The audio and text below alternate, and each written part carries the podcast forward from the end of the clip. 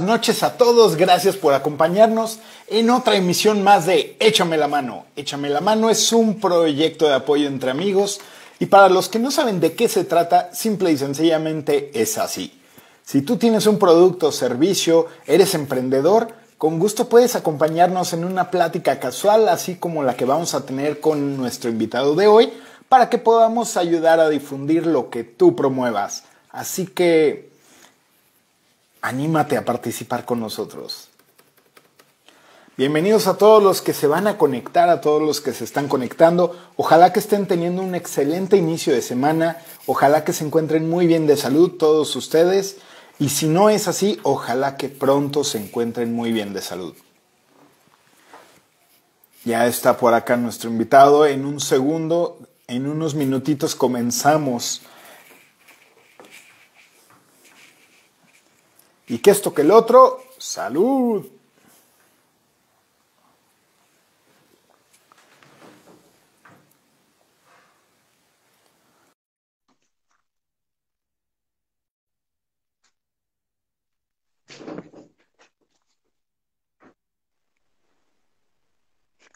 Hola, hola, mi estimadísimo Carlos Imán Delgado, ¿cómo estás? Bien, buenas noches, ¿cómo están? Espero que me escuchen perfectamente. Te oyes un poquito lejos.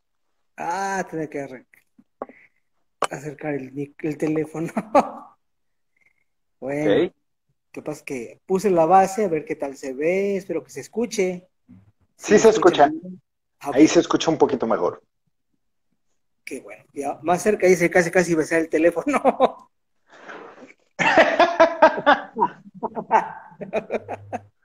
Va a ser la plática de la viuda, ¿no? Ajá, casi. La, la viuda. ah, pues, ¿Cómo estás, Carlitos? Me da muchísimo gusto saludarte. Gracias, igualmente me da mucho gusto saludarte después de tanto rato que no, no teníamos la oportunidad de platicar así, ya teníamos bastantes años, creo que no nos habíamos Bastantes años, y de vernos en persona, pues muchísimo más. Sí, muchísimo, pues, con esto peor todavía, está más complicado verse ahora. Pero bueno, hay que adaptarse a lo que se pueda. Totalmente de acuerdo y pues es un honor eh, tenerte aquí en la Rocola de Lalo, en esta sección de Échame la mano, que como estaba comentando antes de que te conectaras, es un proyecto de apoyo entre amigos y consiste justamente en lo que vamos a hacer, una plática relajada, casual entre nosotros, entre conocidos, entre amigos, para poder ayudar a difundir tus proyectos, tus actividades y de esa manera que más gente te conozca.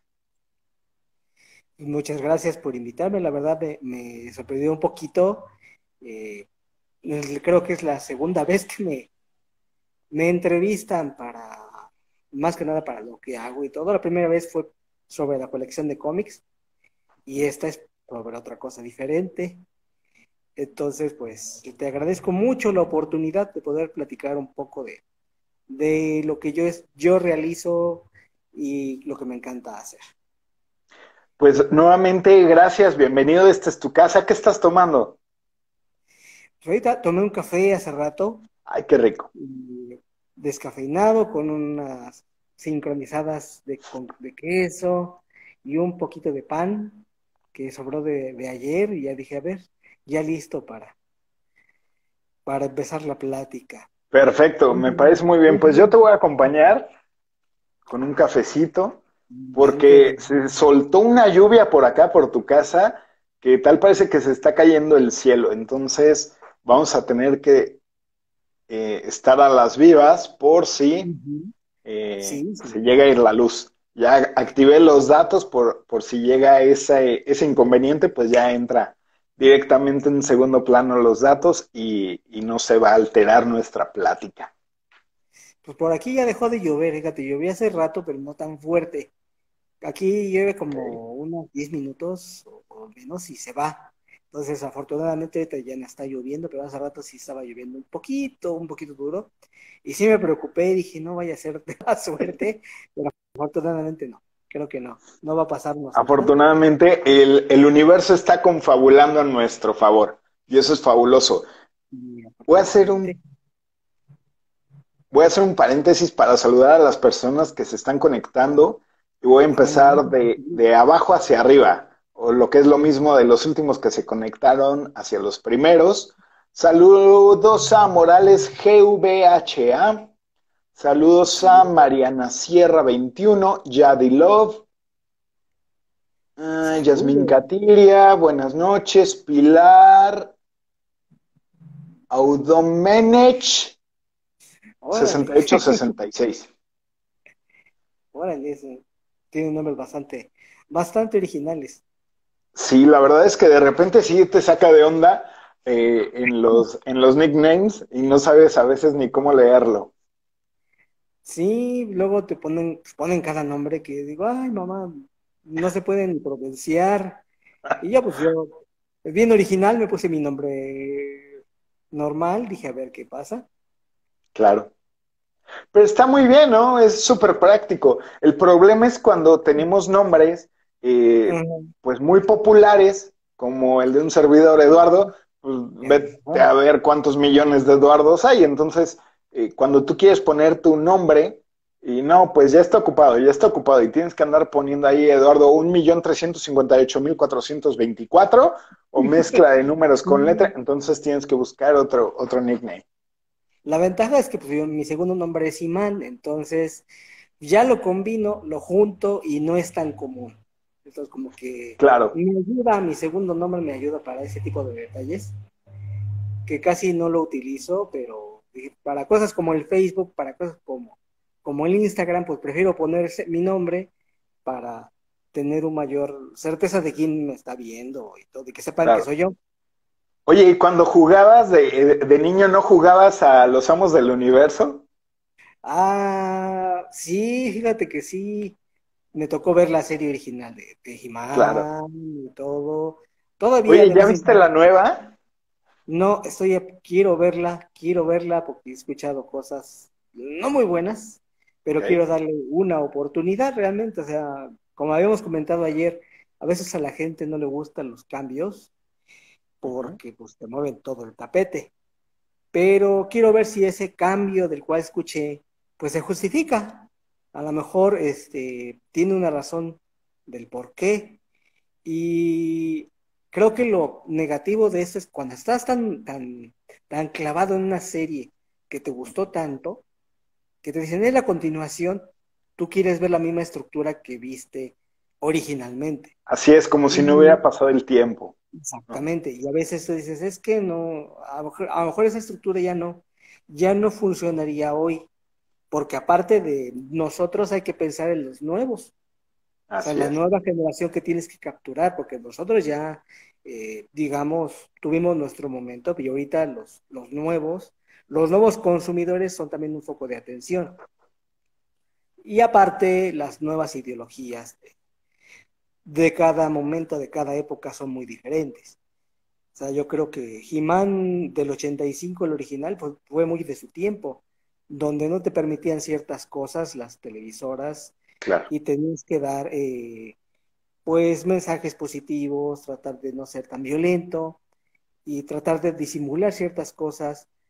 Pero eso siempre ha pasado, desde Scooby-Doo hasta todo momento. Tú sabes, por ejemplo, los Picapiedra fueron un parteaguas porque fue una de las primeras caricaturas que salían en la noche, no salían los sábados de la mañana. Exacto, era como show para adultos, casi, casi.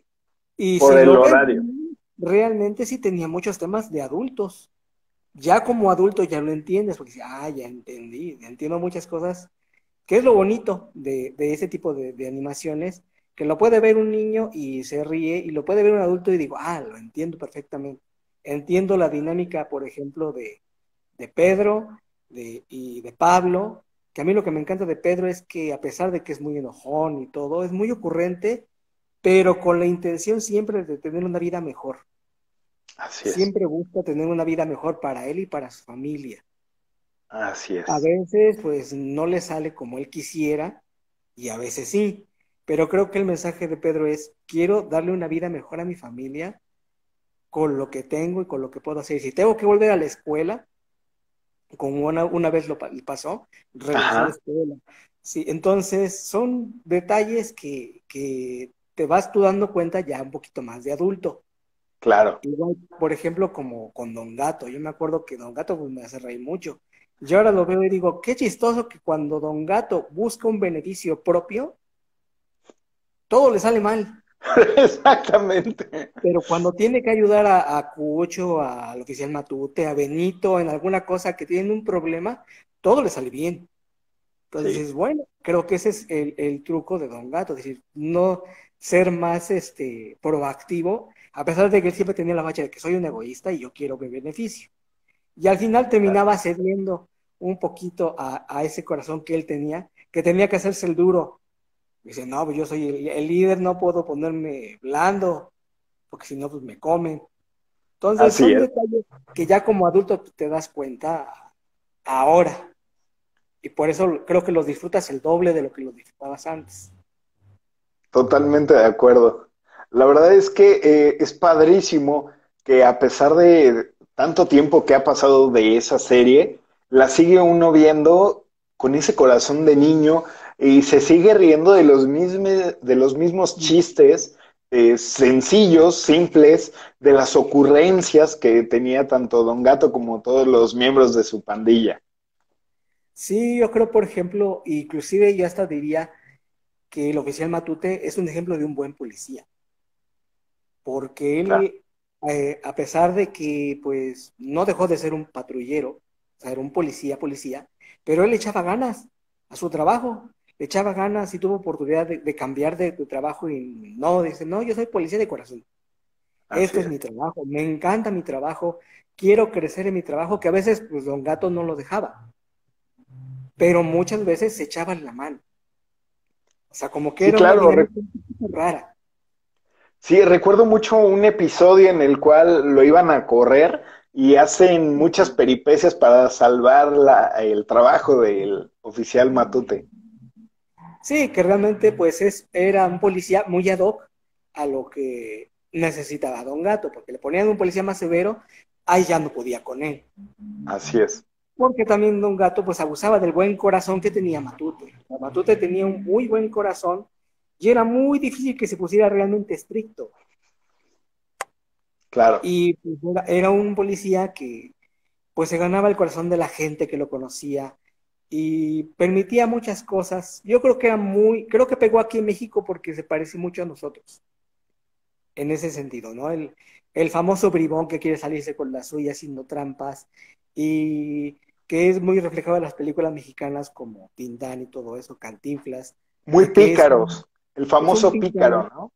Son picarones que a lo mejor eh, pues no terminan con la chica, por ejemplo, o algo, pero terminan ayudando y haciéndose querer por la gente. Yo creo que eso fue lo que hizo que Don Gato, a diferencia de su país de origen, aquí tuviera un pegue más grande. Y tiene, es entrañable, las voces que tiene. Escuché un capítulo redoblado hace algún tiempo. Digo, me encantan las voces que le pusieron porque son actores profesionales, pero no, no se compara.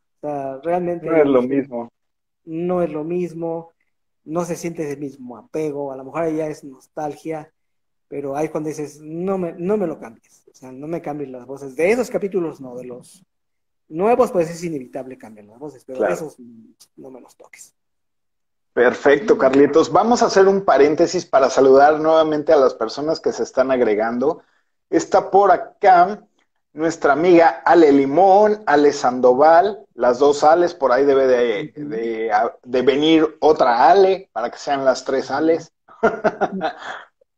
¿Quién más anda por acá? Vamos a ver. Creo que ya saludamos a todos. No es cierto, por acá también se acaba de agregar nuestra amiga Dulce Belén 09. Y cabe mencionar que esta chica Dulce Belén tuve el gusto de conocerla eh, hace dos semanas ya casi en un evento ahí en Plaza Galería de las Estrellas y fue muy padre conocerla, eh, contactar con uno de nuestros seguidores de la Rocola del Lalo, es, es, muy padre poder conocerlos a todos ustedes en persona. Ojalá que poco a poco y conforme se vaya relajando esta pandemia, podamos eh, tener el gusto de convivir con todos ustedes en persona, podernos conocer y pues podernos abrazar, ¿por qué no? Es padrísimo podernos abrazar, aunque tengamos el cubrebocas, no importa, pero poder sentir eh, esta cercanía con todos ustedes. Gracias a todos los que están aquí acompañándonos. Estamos platicando con Carlos Simán Delgado. Es un gran amigo ya de tiempo, de tiempo atrás, que pues yo no sabía, no conocía mucho de él. Con el paso de este tiempo he podido conocer de él, he podido aprender de todos sus dones. Em, y la verdad es que me maravilla mucho que ahora eh, lo encuentro haciendo podcasts. Y más maravillado me encuentro porque estas historias son creaciones suyas. Y eso es muchísimo más eh, fabuloso y es más loable porque sé lo que implica un trabajo de ese calibre. Y lo curioso es que a pesar de que no tienes una eh, preparación profesional en este aspecto, tú te esfuerzas por hacer un producto de una gran calidad y se nota entre, entre episodio cómo va creciendo esta calidad, cómo vas depurando los detalles, cómo vas cuidando cada uno de estos eh, detalles, ¿no? El audio, eh, sobre todo la historia, que es la base que sustenta todo esto. Y déjame saludar rápidamente a él y Dayan. Y antes de pasar directamente al meollo del asunto, que es el podcast Historias de Necrópolis, platícanos un poquito de ti, Carlos. Veo que tienes muchísimos cómics atrás de ti. Cuéntanos cuándo empezó este amor hacia los cómics. Sería la primera pregunta del examen. Y la segunda es, ¿qué es lo que te apasiona en la vida? O sea, hacer podcast, escribir, dibujar, leer, ¿qué es lo que más te apasiona? Bueno, mi amor por los cómics, yo creo que nací con eso. Porque desde chiquito me encantaban los dibujos, las caricaturas, todo eso me encantaba. Y yo creo que nací con esa, con ese cariño no te puedo decir cuándo empezó, porque pues eh, siempre creo que me puedo asociar con los cómics, o sea, no los he podido abandonar. Ayer te comenté que más o menos empecé a coleccionar formalmente por el 89, pero yo empecé desde mucho antes. Lo que pasa es que pues uno es niño y a veces no conserva todos los cómics que tiene, o a veces la familia te los tira o la mamá te los tira. Entonces, pues, es algo que, que es muy interesante. ¿Y qué me apasiona en la vida? Me gusta crear cosas. Okay. combinar todo eso de, de, de, escribir, hacer cosas, armar algo, crear algo, un resultado me encanta. Creo que desde que vi hace muchos años un especial de cómo se hizo Star Wars, pero te estoy hablando de antes de todo, o sea, antes de los DVDs. Y vi cómo se hizo la película. Creo que desde ahí dije, yo quiero participar en algo como eso. Yo quiero crear algo. Al principio, pues, dando cuenta, para mí era juego, eh, era hacer cosas, imaginarme historias. Yo tengo la, no sé si la manía, de que yo escucho música. Sí. Y a mí se me vienen ideas a la cabeza con la música. Yo desde chiquito yo me acuerdo que me ponía música de Gricri, de muchas otras cosas, y yo me quedaba así, y la escuchaba N cantidad de veces. Y en mi cabeza se reproducía una historia o una trama, o algo venía en mi cabeza con esa música. Porque tú me puedes ver este, eh, que si me gusta, por ejemplo, una canción en particular, por alguna razón que a veces ni yo entiendo, yo la puedo escuchar muchas veces porque se me va ocurriendo algo que tú digas, no tiene nada que ver lo que se te ocurrió con la música que estás oyendo, no sé. Mi, cerebro trabaja así, por alguna razón que no comprendo. Y fue algo chistoso, porque pues, empecé, por ejemplo, con el podcast, pues empezó por la pandemia. Realmente la pandemia fue, fue lo que me, me empujó, gracias un poco a, a, lo que me dijeron dos de mis hermanos, de que pues lo que haces, pues sácale provecho, porque vemos que no, vemos esto y aquello, que a, platicas de cosas, pero no concretas muchas cosas. Yo antes de, la pandemia, con mi amiga Ivette Madrid Diego, que no sé si ande por ahí, yo espero que... A ver, vamos a revisar si anda por acá conectada, si no le jalamos las orejas. no, todavía no anda, pero ahorita, en lo que tú nos platicas, ¿cómo fue el inicio de Historias de Necrópolis? La parte, eh, digamos, técnica. O sea, cómo fue la creación, cuándo fue la creación ya después iremos desmenuzando como si fuera un queso Oaxaca, o mejor dicho, un quesillo, eh, los detalles técnicos, ¿te parece? Mientras vamos a buscar a Ivette. Empezó porque yo iba a hacer otro, estaba yo con Ivette trabajando en otro proyecto muy distinto, que era hacer un cómic, webcómic, por ejemplo, eh, de un personaje de, mi autoría, de una historia mía. Eh, empezamos a yo empecé a trabajarla ya en forma, en forma de guion, porque tú sabes que yo eh, tomé cursos de guion para cómic, ya de manera más formal. Y yo empecé a escribir ya mis guiones desde el 2019 más o menos, de una historia que ya tiene bastantes años. Llegué a escribir 15 yo tenía 15 guiones terminados para empezar ya, digamos, a, producir, a reunirme con ella, porque ella ya había hecho diseños de personajes, ya habíamos discutido cómo se iban a ver, me había aportado ellas ideas al estilo visual y todo, y de repente pues pasa eso. Y la pandemia pues nos terminó a los dos truncando ese proyecto. Y yo estaba, digo, no, ¿y ahora qué hago? O sea, cuando dijeron, dos de mis hermanos dijeron, no, pues lo que tú haces, pues sácale provecho. Y me decían del YouTube, por ejemplo. Sí. Pero yo veía los videos de terror de YouTube, eh, los comunes, un poquito de Dross, yo soy fan de Dross y otras cosas. Y decían, no, como que, o sea, La Llorona la he escuchado N cantidad de veces en, YouTube. Eh, la planchada igual hay alguna que otra historia que sí es buena, pero sentía que le faltaba algo. Dije, bueno, ¿qué voy a hacer? ¿Voy a repetir las mismas historias que ellos repiten o qué, qué hago? Y entonces no sabía, porque dije, pues hago cómics, hay muchos que hablan de cómics, hay esto, hay muchos que hablan de esto. Y de repente, pues dije, pues lo único que me queda es ser yo mismo. O sea, no ser una buena decisión. De, de, otros youtubers, de otros, de otras personas. Dije, pues voy a aventar con mis cuentos que ya tengo hechos, que eran 10 cuentos. Pero mi mente empezaba ya a maquinar, ahora sí, más a lo grande. Decía, bueno, mira, si voy a dedicarle tiempo a este proyecto, tengo que planificarme. ¿Por qué? Tú lo sabes muy bien. Siempre hay imprevistos. Cuando uno tiene algo planeado, siempre puede pasar algo que te puede truncar las cosas. Claro, siempre hay que estar Perdón, siempre hay que estar preparados para lo inesperado. Exactamente. Y lo importante, por ejemplo, en YouTube, en podcast, en lo que tú quieras hacer en este tipo de medios es ser constante. Y que si me voy a comprometer en esto, pues tengo que ser constante. O sea, no puedo publicar un relato hoy, el otro dentro de un mes, el otro dentro de dos meses, porque pues no se me ocurre nada o estoy ocupado. Entonces dije, no, voy a grabar mis primeros 12 capítulos antes de publicarlos, los grabé todos, me tomé como eh, mes y medio, o creo que sí, más o menos, porque empecé en agosto. O sea, yo empecé a, producir esto en agosto. En lo que bajaba un programa de edición de audio y un amigo me dijo, mira, hay un servicio de podcast que te puede servir mucho. Lo estuve checando, estuve checando alternativas, Estuve checando programas de audio, cómo grabar. Digo, no tengo micrófono, no tengo dinero para micrófono. Digo, lo único que tengo es el celular. Entonces, cuando grababa mis primeros audios en celular, pues se oía el ruido de fondo. Era inevitable tener ruido de fondo.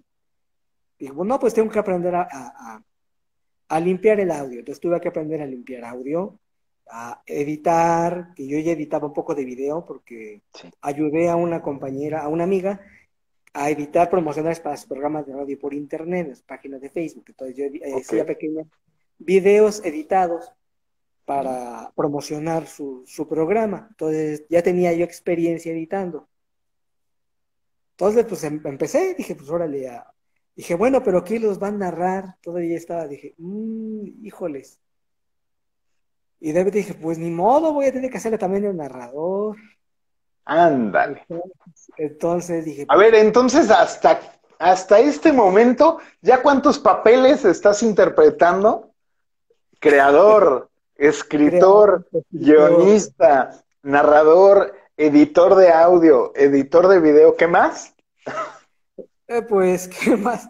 Medio dibujante, porque tú ya viste como medio dibujo de una forma muy peculiar.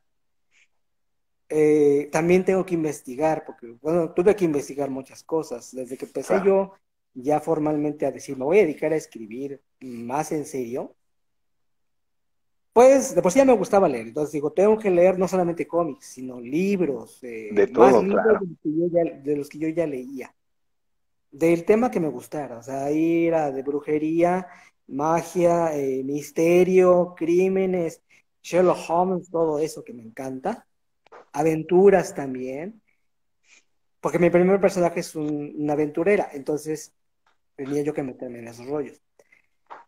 También lo que era mucha biografía, las biografías son muy buenas para crear personajes, porque un personaje es un ser humano, un ser vivo, que tiene su, su historia, uno a lo mejor piensa, este... Ya me estaba cayendo.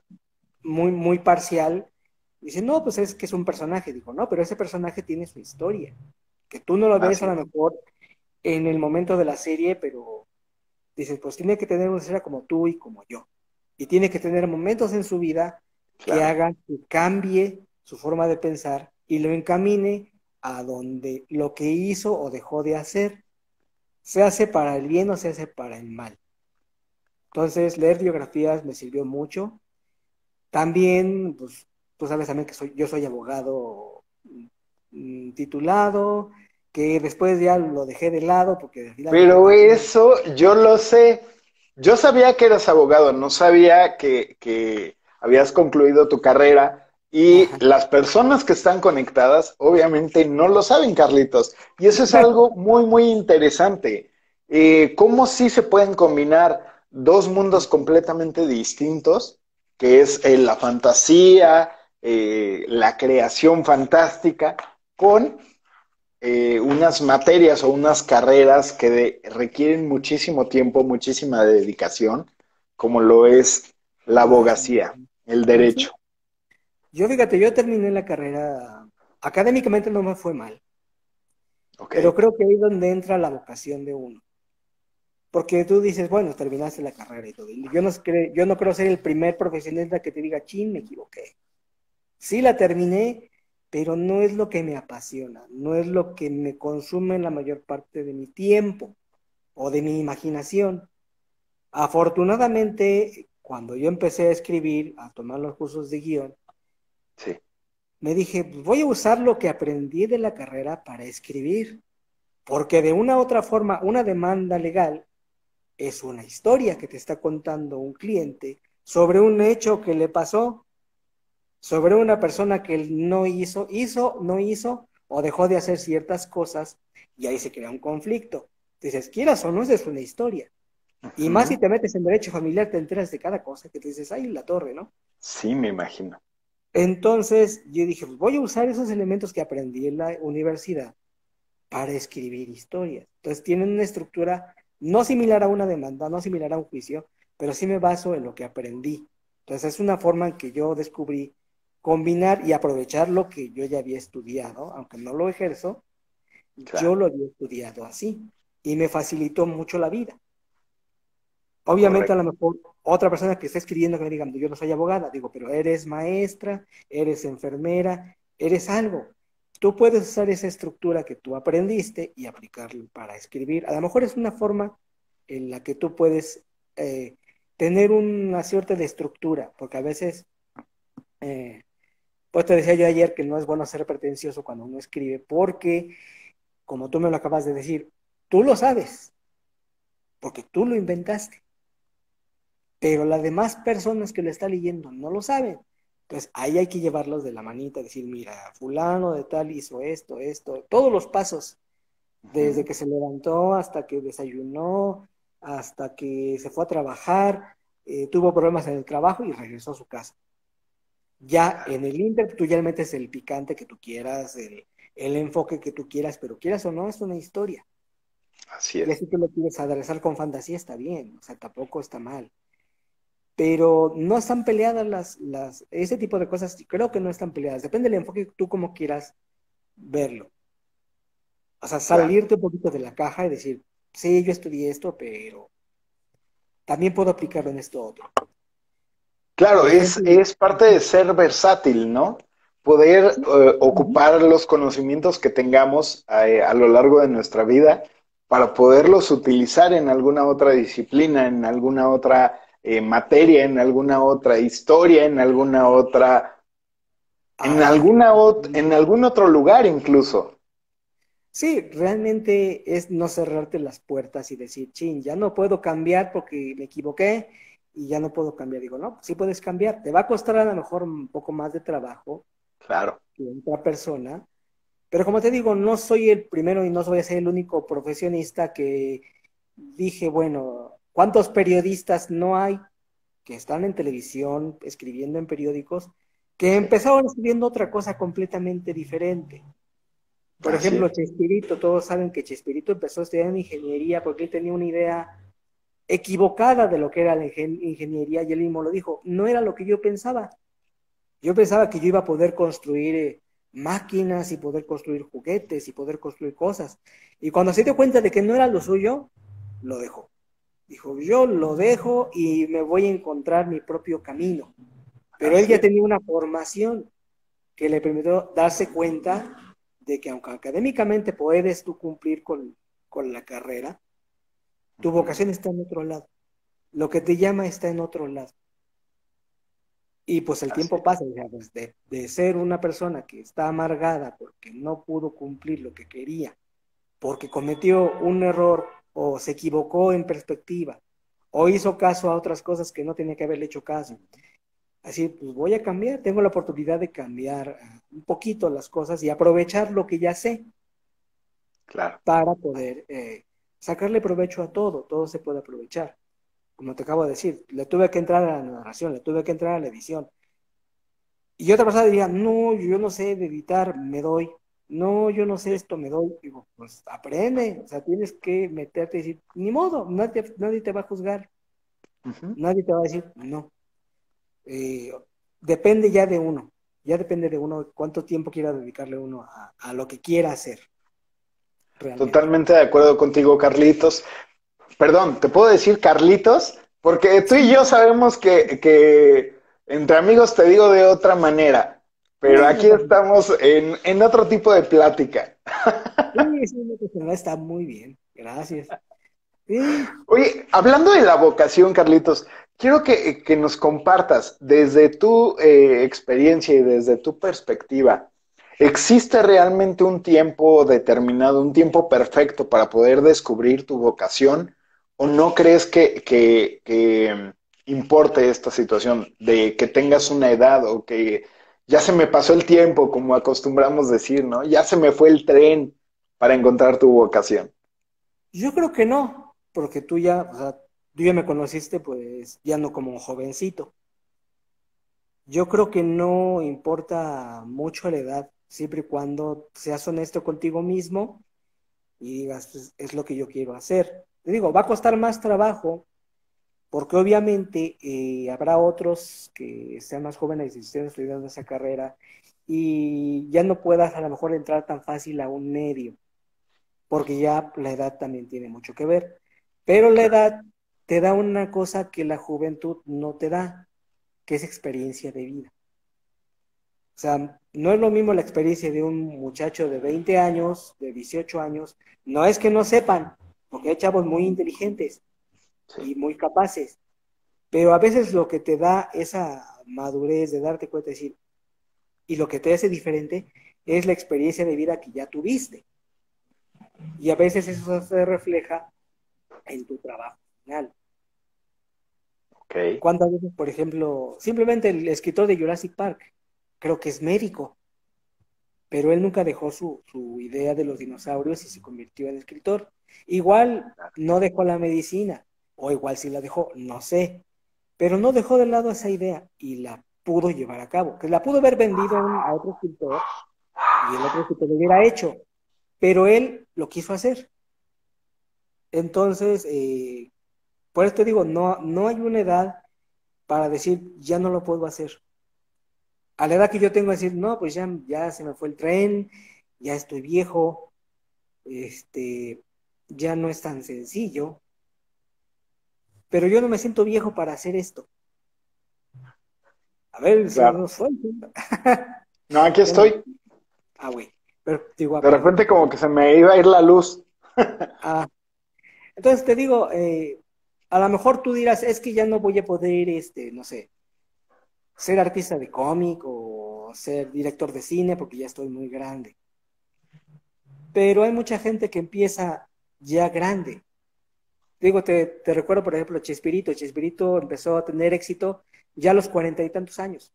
O sea, él no empezó así de joven. Te digo, él estudió, hasta que se dio cuenta, se metió a otra cosa y empezó a crecer, a crecer, y él empezó, se volvió famoso a los cuarenta y tantos años, ¿verdad?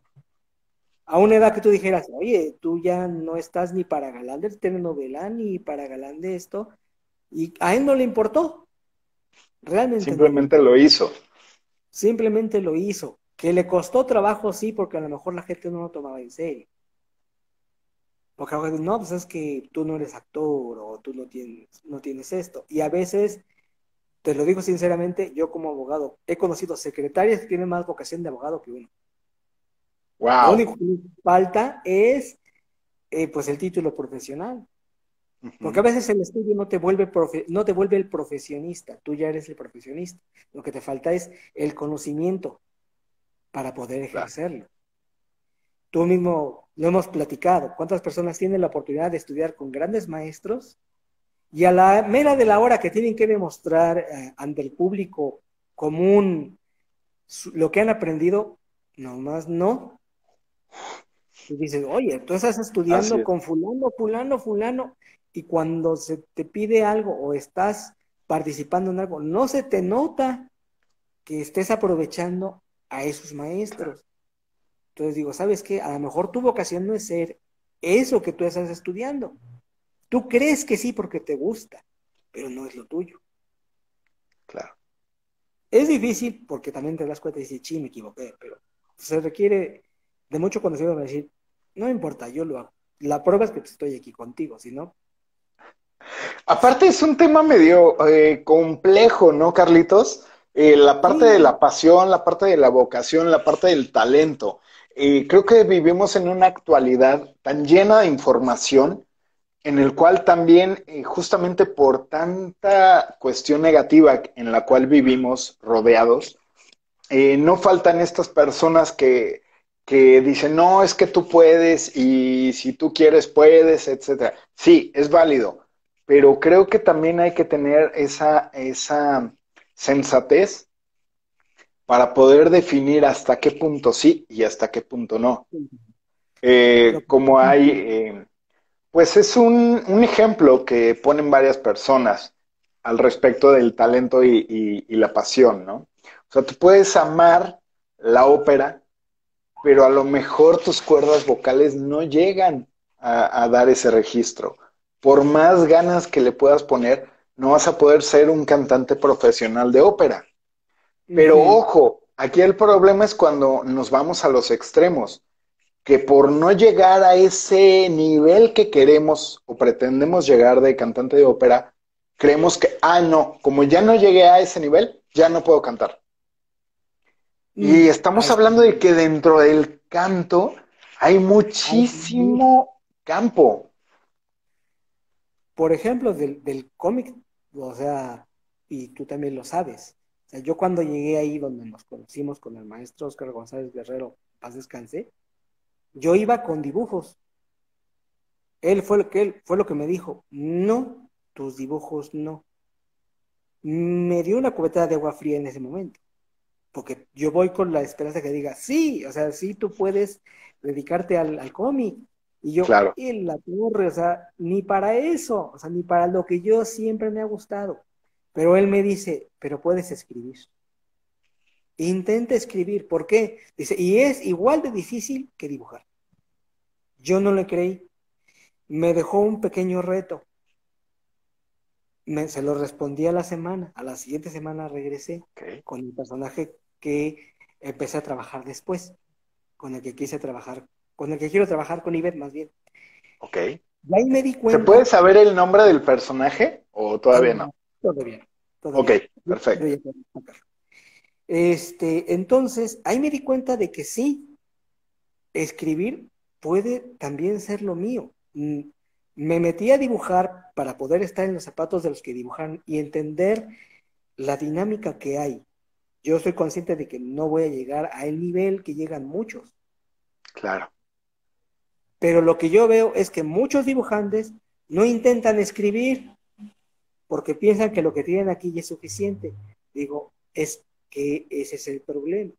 Tú piensas que cómic es solamente dibujar y no. El cómic es una conjunción de varias áreas porque estás contando una historia. No estás mostrando dibujos en tu libreta, porque si no, pues dedícate a pintar, a hacer retratos o a hacer ilustraciones. Pero si te vas a meter a una disciplina y voy a contar una historia con una secuencia de imágenes, ahí te estás metiendo un poquito en lenguaje de cine, te estás metiendo en guion, te estás metiendo en color, te estás metiendo hasta en tinta, tiene su chiste la tinta, y tú lo sabes.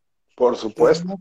No, cualquiera eh, también puede entrar en esto y decir, ah, es que yo dibujo muy padre. Digo, sí, pero tú me puedes hacer un dibujo muy padre, no sé qué, pero yo necesito que me hagas 70 dibujos para un guion de 32 hojas, que tiene que estar terminado para tal fecha, porque se va a mandar ya sea a internet o ya sea una imprenta. ¿Por qué? Porque tenemos un compromiso con la gente que nos está dando la oportunidad de seguirnos, de entregarle un cómic cada mes o cada 15 días. Entonces son dibujos y a veces es cuando te dejo te digo, tengo que hacer 70 dibujos. Porque si tú cuentas cada cuadrito de una página de cómic, pues es un dibujo independiente. Así es, totalmente. Y si tomas en cuenta que cada uno de esos dibujos o paneles o viñetas que, que comprenden una página, pues estás hablando un promedio de cinco, cuatro. Cuatro. Entonces, échale 4 por, por 32 por 28. 24 páginas es bastante. Y tienes que dibujar al mismo personaje igualito todas las veces. Si vas a dibujar a un, a un Clark Kent, tiene que ser el mismo Clark Kent en este panel y en este otro panel y en este otro panel, porque se está moviendo Clark Kent. No puedes de repente ponerle un mechón de pelo que no tenía en el cuadro anterior. Exactamente es algo que a lo mejor eh, muchos que intentan hacer cómic no se dan cuenta o no quieren darse cuenta. O sea que no es tan sencillo. Incluso se pueden notar algunos errores justamente al dibujo, ¿no? Al dibujar. De repente el Superman trae el símbolo normal y de repente volteas la hoja y resulta que lo tiene al revés y tú, oye, pero no es eh, Superman bizarro, no está frente a un espejo. Simplemente algo se cuatrapeó. Y es lo importante, por ejemplo, cuando, y también tú sabes que es un trabajo en conjunto porque hay un editor. El editor te dice exactamente ese detalle, ¿sabes qué? Me hiciste el símbolo al revés, vuélvelo a hacer. Y muchos no les gusta que les digan, vuélvelo a hacer. Porque dice, pero es que, es que lo tienes que volver a hacer porque te equivocaste. O sea, cometiste un error, no te diste cuenta. Y yo te lo estoy diciendo antes de que salga el error. ¿Por qué? Porque son cosas muy obvias. Pero eso es en todos los trabajos. En todos los trabajos hay alguien que te está supervisando, hay un proceso que tienes que seguir. Entonces es cuando tú dices, este, me gusta, no me gusta, a pesar, por ejemplo, en mi historia de Necrópolis hay partes del proceso. Sí. Y sí digo, chin, es muy tardado y es tener mucha paciencia. Creo que la parte más tediosa de hacer un podcast de ese estilo como los que yo hago es limpiar el audio. Ok. ¿Por qué? Porque agarrar mi fragmento, ponerlo, checar la gráfica, detectar los piquitos donde salivo, cuando, porque cuando tú... Cuando el famoso ceseo, el popeo. El famoso ceseo, el popeo, cuando popeas con tu saliva. Entonces, estoy quitando esos puntitos, agarro, pum, pum, pum, pum, y estoy en cada cachito escuchándome, digo, es que se oyó esto, y estoy buscando el puntito para quitarlo, borrarlo, y a veces eso me toma un buen rato. Porque no te estoy hablando de un fragmento. A veces hago siete tomas o siete grabaciones para un mismo relato o veinte. Creo que el más largo, el más largo relato que llegué a hacer tuvo 25 tomas. O sea, 25 cachitos. Porque me equivocaba y lo volví a grabar, me equivocaba, lo volví a grabar y de repente decía, no, no me gusta esta frase, con... me salió bien, Decir, no, pero quiero darle una intención más fuerte. Ok. Así. O hablar como viejito, borracho, o algo así. Tenía como que buscar darle la intención, aunque no soy actor, tratar de darle una intención al diálogo. Entonces digo, me salió bien, se grabó bien, de corrido. No me equivoqué en nada, pero no me gusta la intención. Entonces lo tengo que volver a repetir. Y a veces tengo dos pistas del mismo diálogo y estoy, esta o esta no. Esta Suele suceder. Hasta que ya escojo la pista y ya la pongo. Entonces son procesos que son divertidos, pero son tediosos. O sea, realmente, ya cuando te pones a verlo estructural, digo, es que es tedioso. Y no cualquiera tiene la paciencia para decir, voy a fijarme en este detallito y no me gustó y hay que repetirlo y hay que volverlo a hacer. Y otros de plano, digo, he escuchado podcasts eh, de otras personas y ahí se siente, al ahí se va. Claro. grabo de corrido, me equivoqué o, o, dije una palabra por otra, pero así lo pongo, así lo subo. Y digo, ok, sí, hay que, no somos perfectos y a veces los errores le dan cierto sabor al trabajo, pero tampoco al punto de que no, no se te entiendan ni lo que estás diciendo. Así es. Voy a aprovechar para despedirme de Lady Valerie Bane, que dice, me gustaría estar más tiempo, lamentablemente me tengo que retirar. Saludos, mil gracias por todos y cada uno de los episodios. Muchas gracias a ti por acompañarnos. Ojalá que el, el, pedacito que nos falta todavía, después lo puedas ver en repetición. Al fin se queda aquí guardado. Muchas gracias. Ojalá estés muy bien. Cuídate mucho y nos estamos viendo. Wow, están también por acá conectadas Marian Miraculer 15 Perú. Desde Perú está conectada. Saludos. Es una, una amiga que tengo en Facebook. Que wow, muy bien. Algunas cosas que hago. Saludos también a Mariana Sierra, a El Tanaka. La Mariana. a Cien Rossi. ¿Quién más anda por acá? Por acá dice Pollux Pendragon. Yo tuve oportunidad de trabajar con Carlos. ¡Wow! Déjame, déjame puntualizo esa parte porque yo les quiero agradecer a, a Pollux Pendragon y a otra persona que... Te tengo una sorpresita, Carlitos. A ver, ¿cuál es la sorpresa? En lo, en lo que se, a ver si se concreta esta sorpresa, saludo a nuestra amiga Leti Meneses, una gran coordinadora de eventos. A ver, a ver quién es la sorpresa. ¿Quién es la sorpresa? ¿Quién será? ¿Quién será? ¿Eh? Hola, sorpresa, ¿cómo estás?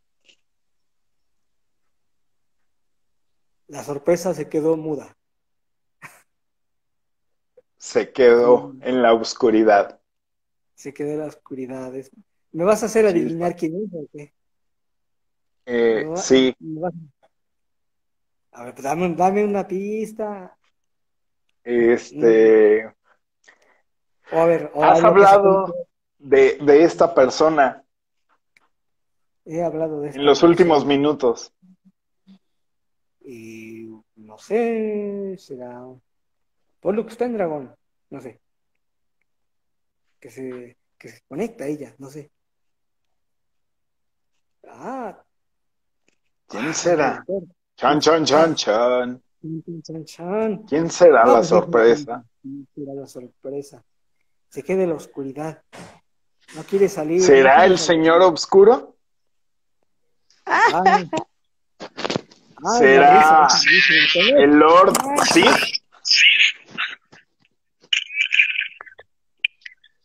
No puede ser posible. No, no, no, no. ¿Será Sauron?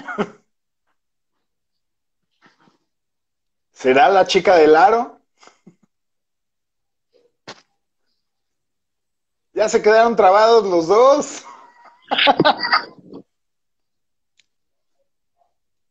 Chispas.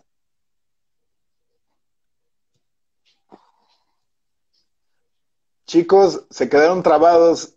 Si gustan, vamos a hacer esto. Sálganse de live y vuelvan a entrar para que los pueda volver a agregar.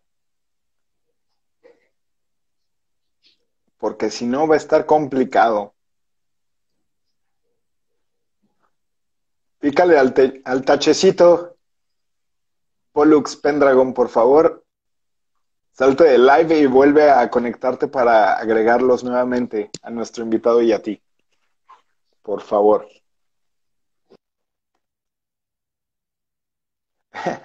Oh, qué sorpresa, es que es una sorpresa muy grande. Sí, es una sorpresa tan grande que se trabó la conexión. Así que, sorpresa, por favor, salte, desconéctate de live y vuelve a entrar, por favor. Porque si yo lo saco, si yo lo cierro, se acaba el live. Por favor, pícale en el tachecito arriba en tu pantalla.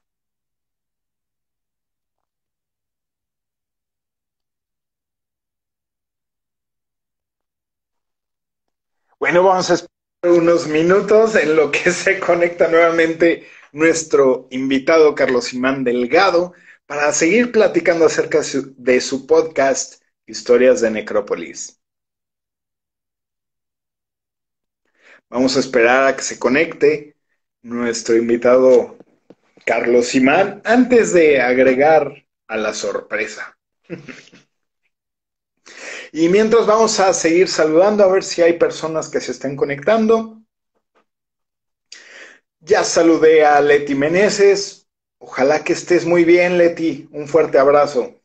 Cien Rossi, Mariana Miracular, 15 Perú. Saludos hasta Perú. El, el Tatanca. Muy buenas noches, Mariana Sierra 21. ¿Quién más anda por acá? Creo que ya saludamos a todos. Vamos a esperar unos minutos más. Dice por acá Marian Miraculer, cosas que pasan para que vean que es en vivo. Exactamente, por supuesto. De eso se trata, que aquí todo va en vivo y en directo. Así que estamos expuestos a que se nos caiga el chocolate, el café, el agua, a estornudar, a toser. ¿Por qué no? No pasa nada. Estamos en casa, estamos en confianza. Ya te ves bien, se retrasó la transmisión. Saludos hasta Guadalajara. Saludos hasta Guadalajara, Pollux. Estamos esperando nada más a que se conecte eh, nuestro invitado Carlos Simán y después les damos la sorpresa. ¿Estás de acuerdo, Pollux? Ya sabes, un poco triste. Sí, lo sé, Leti. Sé que estás eh, pasando por momentos complicados sobre todo anímicamente. Eh, cuenta con nuestras oraciones. Un fuerte abrazo para ti y para todos tus seres queridos. Y ya sabes que cuando quieras platicar, estamos a la orden. Me da muchísimo gusto verte conectada por acá. Ojalá que nos acompañes mañana eh, en Facebook. En lo que llega nuestro invitado les platico lo que va a pasar esta semana. El día de mañana vamos a tener una plática en nuestra página de Facebook de la Rocola de Lalo vamos a tener una plática con dos psicólogos amigos nuestros que llevamos ya un tiempecito, unos meses, teniendo unas pláticas acerca de ciertos temas de interés que tienen que ver con las emociones, con las sensaciones, con los sentimientos y con todos los procesos mentales que, que vivimos y experimentamos los seres humanos. El día de mañana vamos a hablar sobre el apego, un gran tema que seguramente será de interés para todos ustedes. Los esperamos mañana a las ocho y media en nuestra página de internet, en nuestra página de Facebook, mejor dicho, llamada La Rocola de Lalo. Ahí nos pueden seguir, ahí nos pueden sintonizar el día de mañana, ocho y media. Los esperamos. Muy bien, perfecto. Sí, mandémosle todos muy buena vibra. Muy buena vibra a nuestra amiga Leti, Leti Meneses. Y también les quiero hacer la cordial invitación para que el día jueves nos acompañen a las 9 de la noche en una plática de café entre amigos con la gran Elvia O'Malley, que es creadora de un libro muy, muy interesante eh, con una historia de vida desgarradora, eh, bastante, bastante compleja. Y el título de este libro se llama Cuando las drogas me arrebataron a mi hijo. Eh, sé que va a ser una plática bastante interesante, bastante fructífera, perdón, para todos ustedes. Así que también los esperamos el jueves a las 9 de la noche. Esta semana va a estar algo movida, pero con muchísimas ganas y con muchísimo, con muchísimo gusto para todos ustedes. Estamos esperando a Carlos. Carlitos, ¿dónde andas? Ya llegó. Ya llegó, ya está aquí.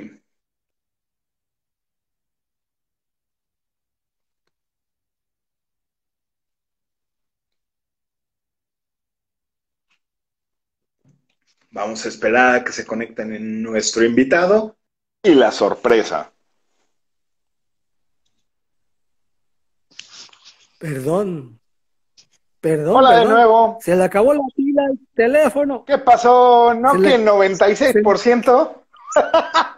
Pues no sé qué le pasó, te lo juro, no sé qué le pasó. Me disculpo con todos, no sé. Este, ahora, la sorpresa fue que se acabó la pila. Entonces, ahorita tuve que hacer una pequeña cirugía al teléfono para poder, este, para poder conectarlo con la pila expuesta, aparte que se calentó, creo que pero si continuamos, discúlpenme, por favor, discúlpenme, discúlpenme. Tache, tache. no te preocupes, Carlitos. Eh, como comentaban anteriormente los invitados, los participantes, eh, es prueba de que esto es en vivo. Esos detalles ocurren siempre, no te preocupes. Sí, sí, está teniendo, como que todavía quiere entrar la sorpresa pero como que todavía quiere entrar. Pero no, no se deja. Se, se está trabando un poco tu, tu, video, Carlitos.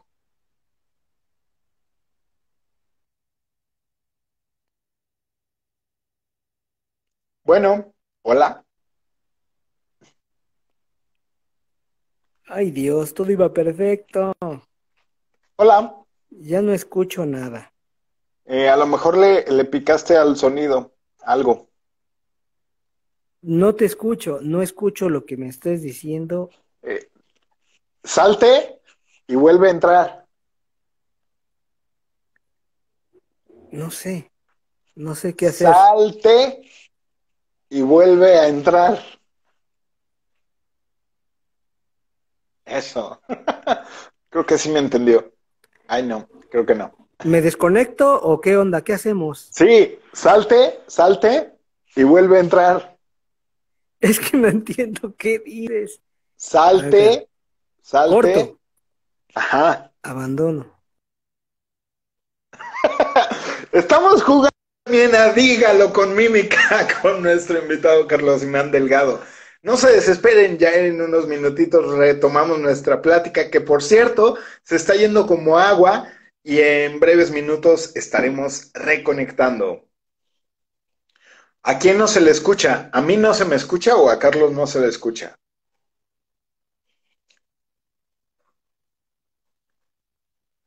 Antes de conectar a, Carlos, díganme, ¿sí me escuchan o no me escuchan?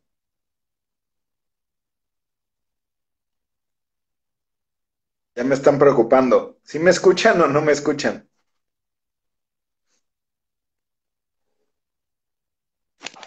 Ay, ya me estoy cayendo. Alguien de los que está conectado, díganme, ¿me escuchan o no me escuchan? ¿No me escuchan? ¿O sí me escuchan? Porque ya no sé, ya me están poniendo a temblar. ¿Sí me escuchan o no me escuchan? Okay. Diana Sierra dice que sí, Leti Meneses dice que sí, Carlos no me escucha y tú di... Ah, yo sí me escucho, perfecto. Muchísimas gracias ya me estaban asustando. Y yo dije, chispas, voy a tener que reiniciar el live o cómo le hacemos. Perfecto, muchísimas gracias por decirme. Perfecto. Vamos a volver a conectarnos. Ya me estaba cayendo. Vamos a conectarnos nuevamente con nuestro invitado Carlos Simán Delgado. Ah, qué plática tan movida. Bueno, bueno, bueno, bueno, bueno, bueno. ¿Ya me escuchas o no? Ya, ya te escucho. Vientos. Perfectísimo, Carlos. Bueno, ¿a qué nos quedamos? Pues ah, estamos hablando de muchas cosas, pero ahorita me surge una, una pregunta curiosa o metiche. Aproximadamente un guion para un cómic de, de 32 páginas, ¿qué extensión tiene? ¿En cuántas hojas desarrollas un guion? Aproximadamente. 50 páginas. Wow. Los que yo, los que yo tengo ya en físico son 50 páginas. Tamaño carta. Ya con la estructura, ya, con, la tamaño carta, ya con la estructura, ya con los paneles y todo, son 50 páginas. Okay. ¿Por qué? Porque básicamente, aunque tu página nada más tenga dos paneles, pues cuenta como página. Sí, por supuesto. Pero tiene, en, el, texto tienes que describir la escena, entonces eh, se alarga a veces más de la, de la cuenta y pues sí, se llega a duplicar el número de páginas. En realidad, a mí me han salido en 50. Bastante interesante, Carlitos. Y para hacer tu podcast, un episodio eh, en promedio, ¿cuántas páginas te llevas desarrollar el guion para un episodio? Bueno, mira, eh, por ejemplo, el último que programé, que se va a escuchar el primero de octubre, okay. ese tiene tres borradores. Wow. Cada borrador, uh, el primer borrador tiene seis páginas y los otros dos tienen cinco páginas. ¿Por qué? Porque el primer borrador era desde un punto de vista, el segundo era desde otro punto de vista. Y eh, por lo general, así es como yo primero hago un borrador muy, muy o menos de la idea que quiero, sí. de la trama que quiero. Después la estoy leyendo y la estoy puliendo. Le pulo la fotografía, la redacción, las palabras, y aún así, como que digo, no me convence, como que el enfoque no está bien. O sea, ¿desde qué personaje estoy hablando? Digo, yo, por ejemplo, soy un narrador eh, en tercera persona. O sea, yo estoy narrando, sí. pero ¿qué experiencia estoy narrando? O sea, ¿de qué personaje estoy, me estoy centrando? Porque si te das cuenta, en, en, la mayor parte de las historias me estoy centrando en una persona, que es al que le pasa todo lo que le ocurre en historias de Necrópolis pero me enfoco en esa persona desde ese punto de vista que él está viendo la historia, por ejemplo, en una que se llama La Llamada, en una historia que se llama La Llamada, no sé si ya la han escuchado. Si no mal recuerdo, es el episodio 9. más o menos. Es de un vecino que recibió y de ahí se les desencadena todo lo demás, todo lo que él ve al final, por no haber atendido esa llamada. Así es. Entonces, pudo haberlo hecho desde el punto de vista de quien hizo la llamada, todo el drama que él está pasando, pero sentí que era más impactante de una persona que recibe una llamada impactante. Él al principio no le hace caso porque dice, pues a lo mejor es el clásico chantaje telefónico que veas que te dicen no contestes, o si te dicen algo, pues no des información. Eh, a veces te hablan diciendo que secuestraron a, un pariente tuyo y en realidad no es cierto. Entonces, yo quise tomarlo desde ese enfoque, del enfoque de una persona que recibe esa llamada, al principio no le da importancia, pero resulta con que sí debía haberle dado esa importancia.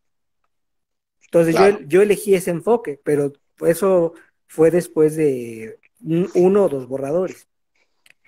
Y ya no te veo, así que no sé qué onda. Aquí estoy, no te preocupes.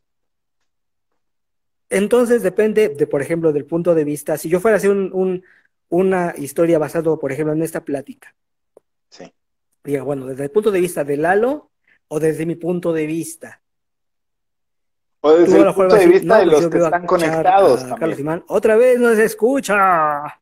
De nuevo, no se escucha. Ah, eso sí, yo no sé qué pasa. Va a tener que cortar. Corto otra vez. O no sé qué onda. Sí, pusiste audífonos. De nuevo cortamos. ¡Eh! Para variar, esta lluvia está causando estragos en esta plática con nuestro amigo Carlos Imán Delgado, que no nos deja. Se me hace que esas historias de Necrópolis están haciendo sus travesuras. Ya llegó por acá.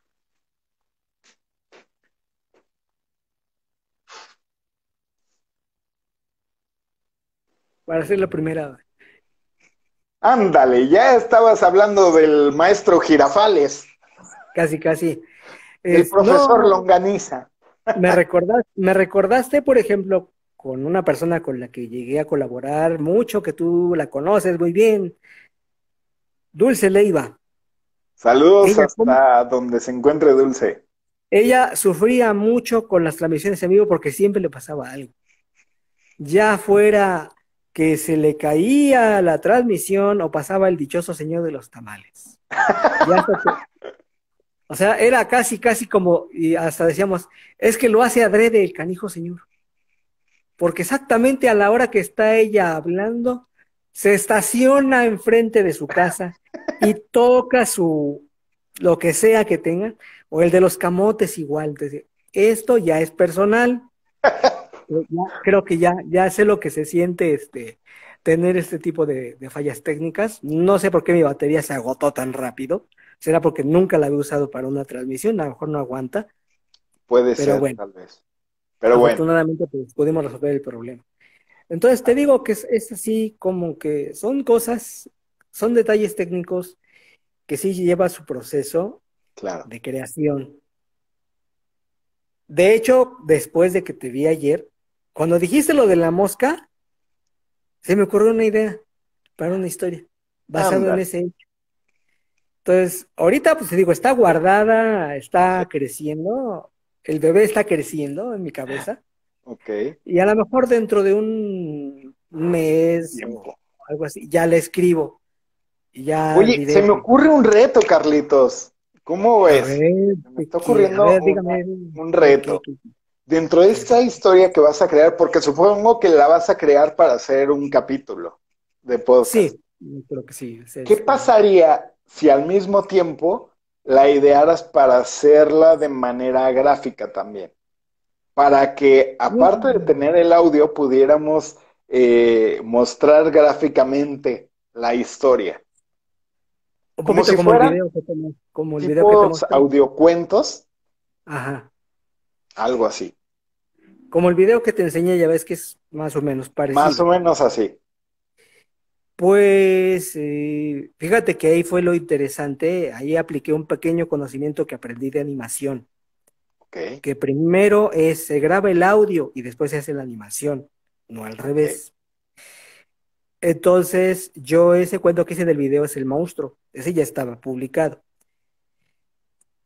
yo creo que primero grabaría yo la historia que te estoy contando ah, de, esta plática, la terminaría de grabar y después ya me pondría a imaginar, eh, trataría, por ejemplo, a lo mejor de dibujarte a ti una, un personaje parecido, un personaje parecido a mí, depende del enfoque como quiera yo manejar la historia. Claro. Iría yo creando los dibujos, más o menos para ir ilustrando los momentos. Me tomaría Ahorita, como es el primer video que intenté hacer, me está tomando más tiempo de lo que yo pensaba. Yo creo que si ya puliendo mi técnica, el método, tal vez me tomaría como un mes o tres semanas terminar. No, no te presiones, Carlitos. O sea, nada más estoy proponiéndote yo el reto. No estoy poniendo ningún deadline, ningún tiempo de entrega, ni mucho menos. Nada más para ver si, si se, se te antoja hacerlo y pues yo me apunto en lo que quieras que participe.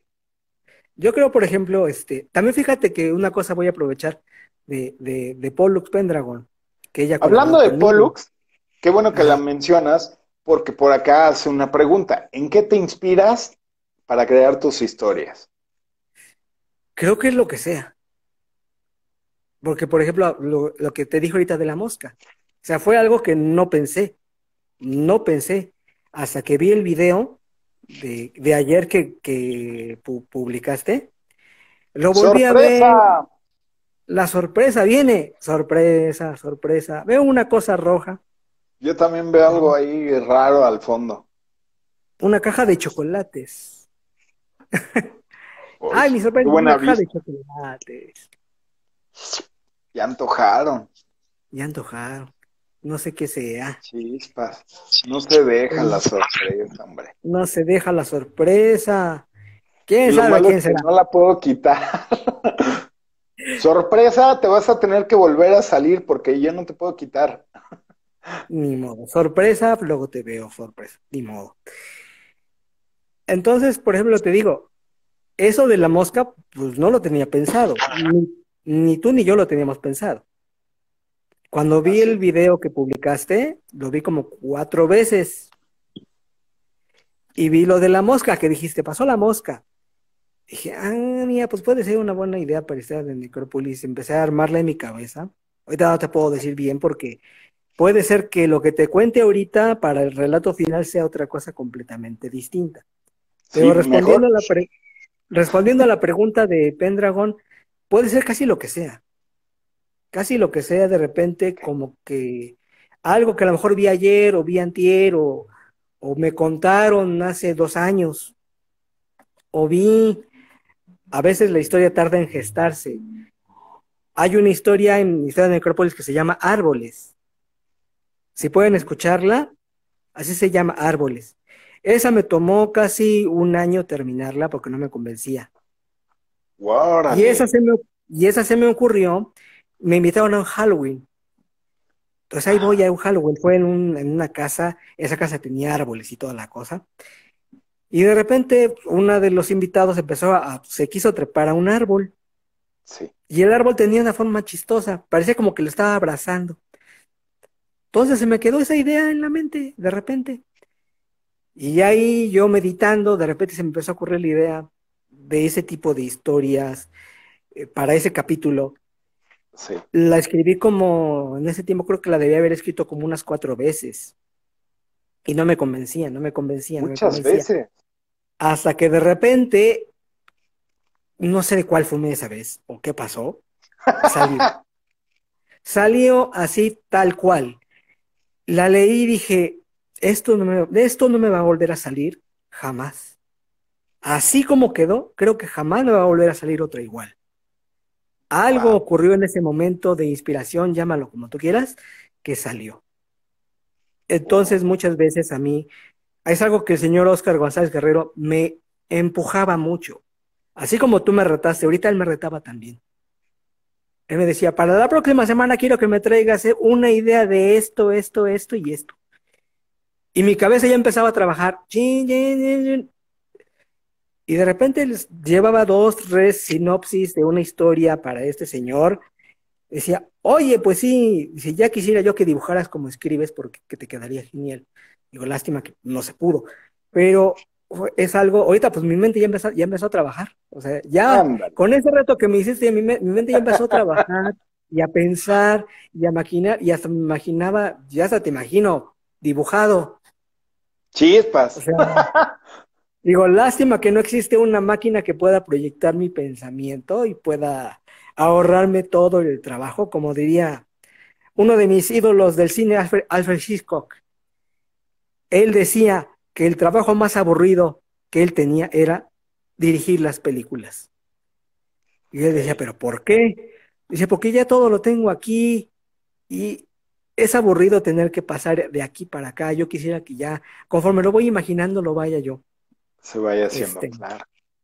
Yo una cosa que aprendí de, Hitchcock es que él inventó un término que se llama el MacGuffin, que es empezar por, una, por un hecho y terminar en otro completamente diferente. Y Historias de Necrópolis tiene mucho de eso, porque empiezo una historia con un tema, con una idea, que te hace pensar una cosa y de repente te doy una vuelta completamente diferente y te llevo a otra. Pero lo voy hilando de tal manera que de algo tan simple como un panadero que se enojó con su hermano. Me, leíste la mente, Carlitos. Es justamente el episodio que iba a comentar. Sí, porque, por ejemplo, ese panadero eh, de repente eh, quiere hacerle una jugarreta a su hermano porque es un malvado, su hermano, entonces lo tiene hasta aquí. Y él le dice, te voy a hacer una jugarreta para que, pero que te duela hasta el alma. Pero le sale mal la jugarreta y termina exponiendo a quién sabe quién a que lo puede matar por la jugarreta que le quiso hacer al hermano. Y de repente él dice, o sea, pudo haber matado, puedo estar ahorita matando a un niño o a un anciano que se pueda comer ese pan que yo preparé con la intención de hacerle una mala jugada a mi hermano. Pero por un descuido completamente ajeno a él, se le salió de control y ese pan envenenado, ese pan drogado, anda por ahí. ¿Quién sabe en manos y en boca de quién va a acabar? Y creo que lo terrible de esa historia es cualquiera se lo puede comer. Porque un niño chiquito, hasta un bebé, tú le puedes dar de comer un cachito de pan a un bebé, a un niño de un año, dos años. O a un anciano que de repente pues, ya está grande y a lo mejor no tiene las defensas para aguantar algo así. Entonces, para él, para ese panadero es un shock de repente yo no quería esto. Así es. Y aquí, pues nadie me va a castigar, porque ¿cómo van a saber lo que pasó? O sea, es un pan, ¿quién va a sospechar de un pan dulce? Y él prefiere, por su propia conciencia, su propio remordimiento, acabar con su vida. Por aquí me comentan, Carlitos, que si puedes levantar tu rostro, porque solo se te ven los ojos. Ándale. Ok, no quiero traumarlos. es no, pues entonces yo mejor me pongo así. Ah, ahora, por ejemplo, eh, me, han ayudado mucho. Hay dos relatos que tienen dos colaboraciones de dos amigas muy queridas. Una es Pollux Pendragon, exactamente. Porque escribí eh, ese relato donde ella participa.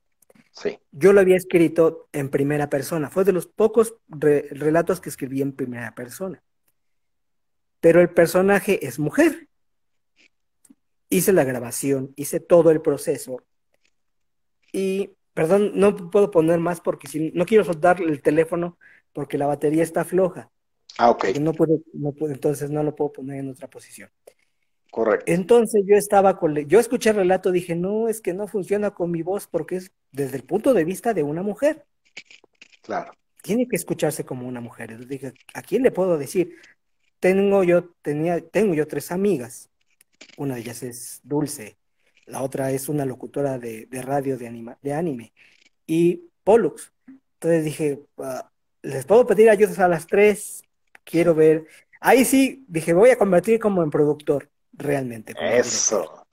Voy a mandar un casting a ver si quieren, les interesa, quieren participar. Quiero ver cómo se escucharía en esas tres voces diferentes, cómo lo narraría cada una.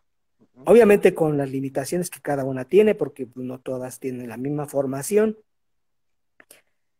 Y al final, pues, eh, quedó Pollux.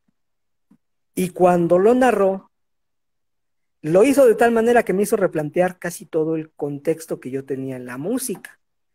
Yo le iba a poner una, música estilo eh, psicosis por ejemplo. Era una música estilo psicosis, estilo así, este, pam, pam, pam, pam, muy, muy, muy dramática. Sí, porque la historia es muy psicológica, según yo. Pero como lo narró ella, con una tesitura y sentimiento tan bonito, dije, no, esto no es una historia de, no es una, no es una historia de estilo psicosis, esto es una historia de amor que termina mal. Desde el principio y le puse otra música completamente diferente. Es de las pocas que tiene dos pistas de música para cada momento. Wow. Entonces, es, por ejemplo, el impacto que tiene el narrador en ese sentido y el enfoque. Porque lo pude haber dejado tal como estaba, pero sentía que digo, no, pues voy a hablar desde el punto de vista de una mujer con mi voz, como que no queda, obviamente. El segundo relato ese sí lo narró mi amiga, la que es locutora de radio de anime, que se llama ah, Fernanda Velázquez, que tiene su programa de radio por internet. Ella me hizo el favor de narrar ese otro. Y también tiene su video, pero ese video lo hice distinto porque ese video está en otro canal, luego lo comparto. Ok. Ese, usé un programa de computadora estilo Los Sims para hacer la, la película. Ah, mira, qué interesante. Me hubiera, encantado seguir usando ese programa, ese juego, porque te permite, técnicamente es un juego que te permite tener tu propio estudio de cine. Entonces tú estás gestionando tu estudio de cine, tienes tus actores, tus directores y puedes captar ciertos, puedes planificar escenas para crear películas y ganar dinero con eso. Pero yo la aproveché para armar mis escenas. Sí. Entonces yo empecé a editar audio, empecé a editar todo, edité sonido. El problema de eso es que tiene muchas limitaciones. Entonces no me permitía hacer todo lo que yo quería. Por eso ya no lo seguí, ya no lo seguí utilizando. Porque se iba a sentir repetitivo. Entonces dije, pues no. Me funcionó para esa vez, pero ya no. Y han sido dos de las colaboraciones más grandes que he tenido eh, hasta ahora. No les he pedido más porque tampoco me quiero ver muy manchado. Porque también es una, una de las cosas que, por ejemplo, comento yo mucho. O sea, esto que se hace, sí se hace por diversión, se hace por gusto, por amor al arte, pero también implica tiempo.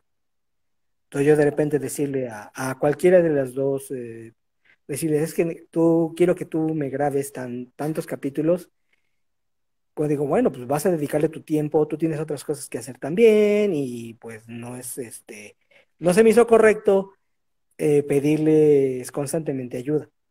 Dije, no, va a ser en momentos muy puntuales que yo sienta que realmente pueda ser así y mandarles el trabajo con mucho tiempo de anticipación. Ahí entra otra parte que es la planificación. O sea, no nada más decirte, Lalo, grábame para mañana esto. Tú dices, espérame tantito, o sea, mañana no puedo, porque mañana tengo esto, esto, esto.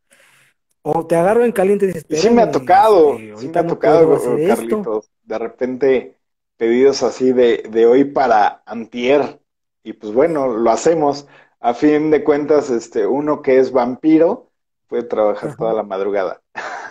y, y haciendo este paréntesis, voy a, hacer, eh, voy a leer el comentario que nos hace nuestra amiga Dulce, que aparece aquí como Licentari, y dice, las historias de Carlos son un reflejo de qué tan terribles pueden llegar a ser las consecuencias de nuestros actos. Y nos manda saludos.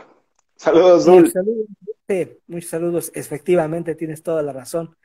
Porque historias de Necrópolis, si te das cuenta, no tiene un monstruo.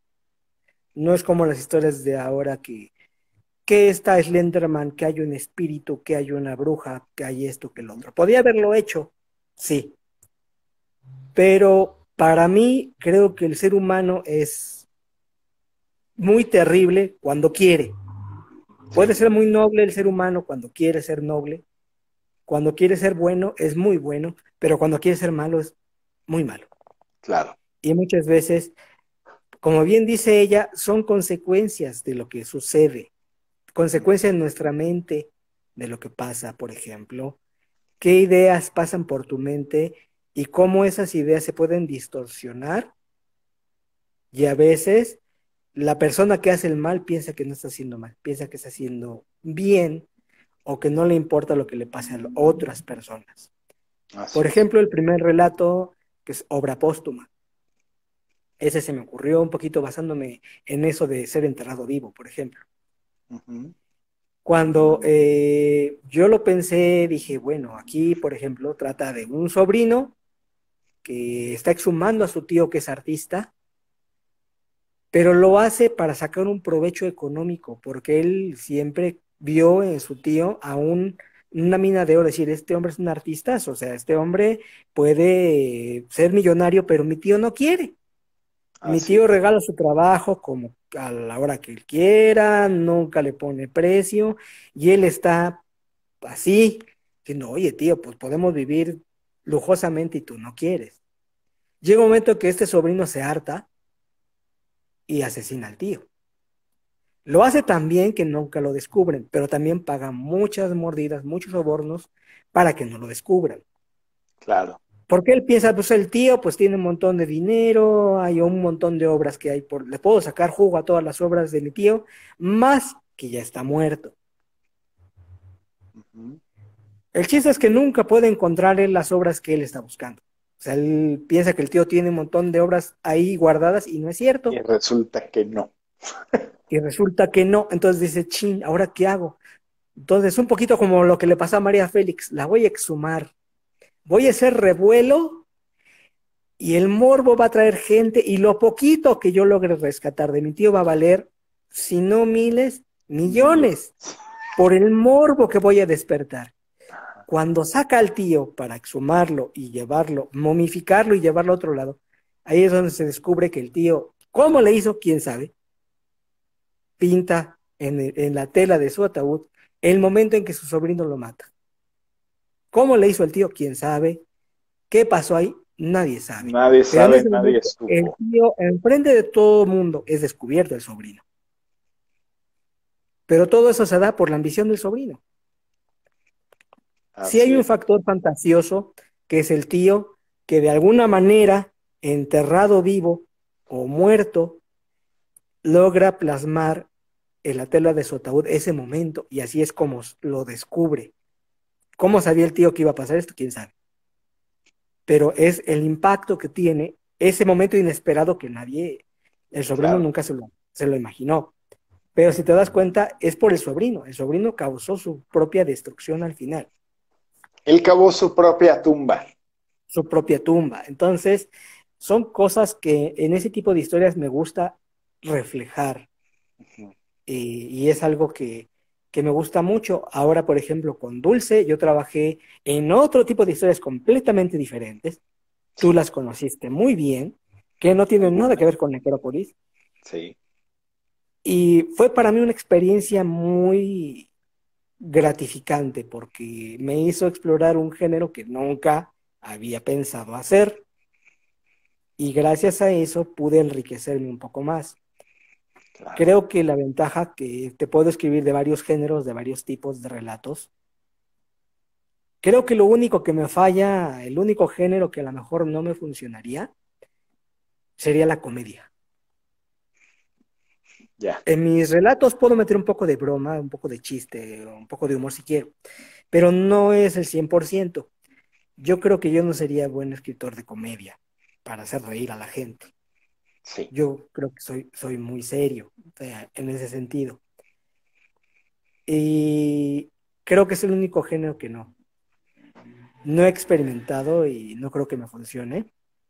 He escrito hasta una historia de fútbol, un guion para un cómic de fútbol eh, y no me gusta el fútbol, o sea, no lo curioso. veo. Ajá. Entonces digo, bueno, porque, porque por ejemplo, con, con quien estábamos, con Oscar González Loyo, en uno de sus talleres nos dijo, escriban algo que no les gusta, y yo, pues la torre, no me gusta el fútbol, pues escribe algo de fútbol, ¿qué puedo, yo, ¿qué puedo yo sacar de fútbol si no me gusta el juego?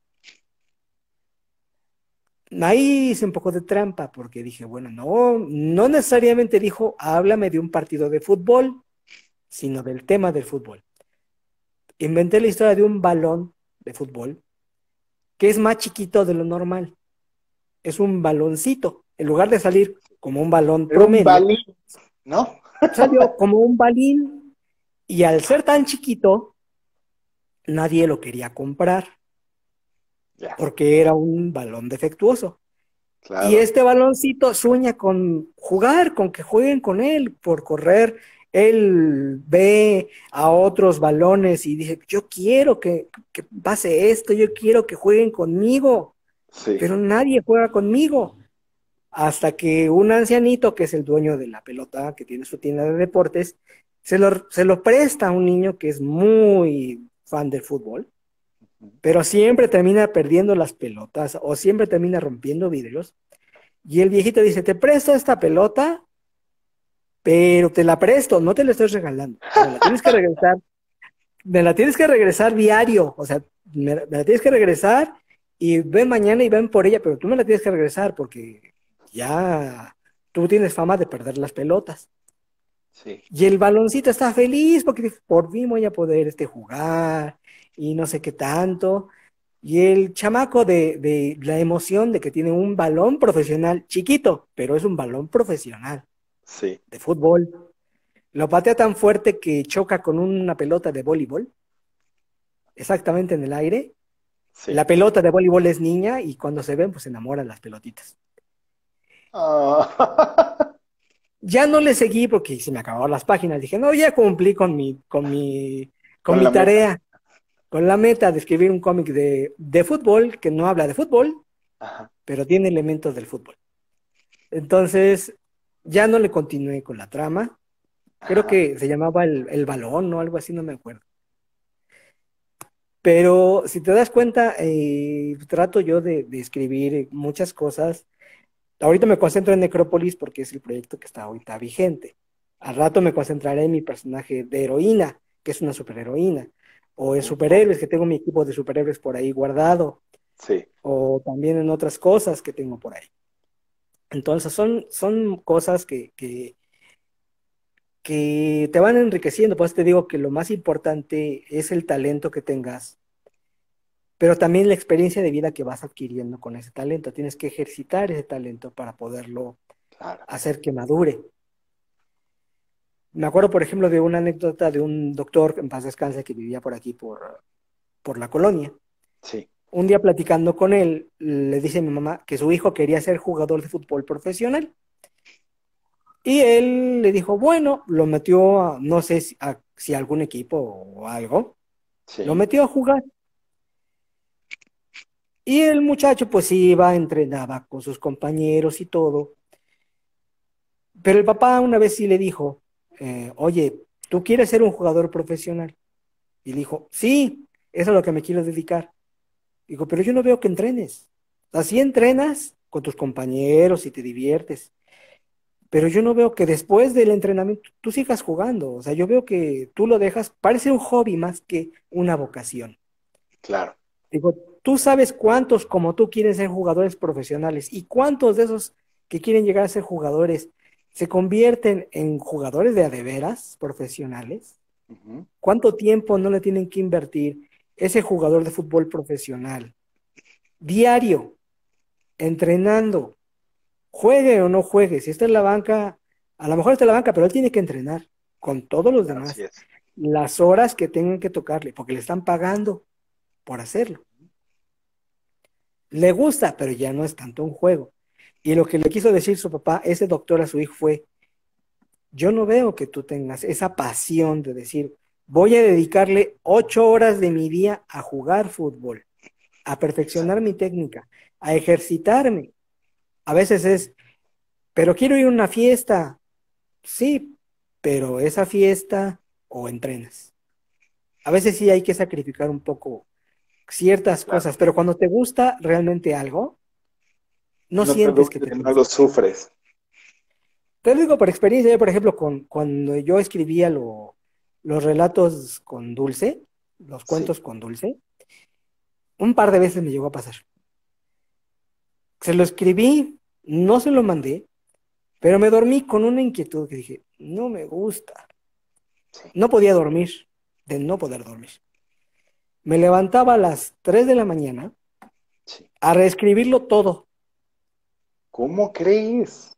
No me gustaba cómo quedó, hasta que dije, ya quedó. Pero no me empezó, o sea, que dije, ching, que yo dijera, ay, me tengo que levantar y la tengo que mandar a ella el cuento, qué flojera. No, dije, no, no, no, no, no le puedo mandar cualquier porquería, tengo que mandarle algo que yo me sienta satisfecho, que yo diga, esta historia vale la pena que la lea, esta historia vale la pena que la gente la escuche.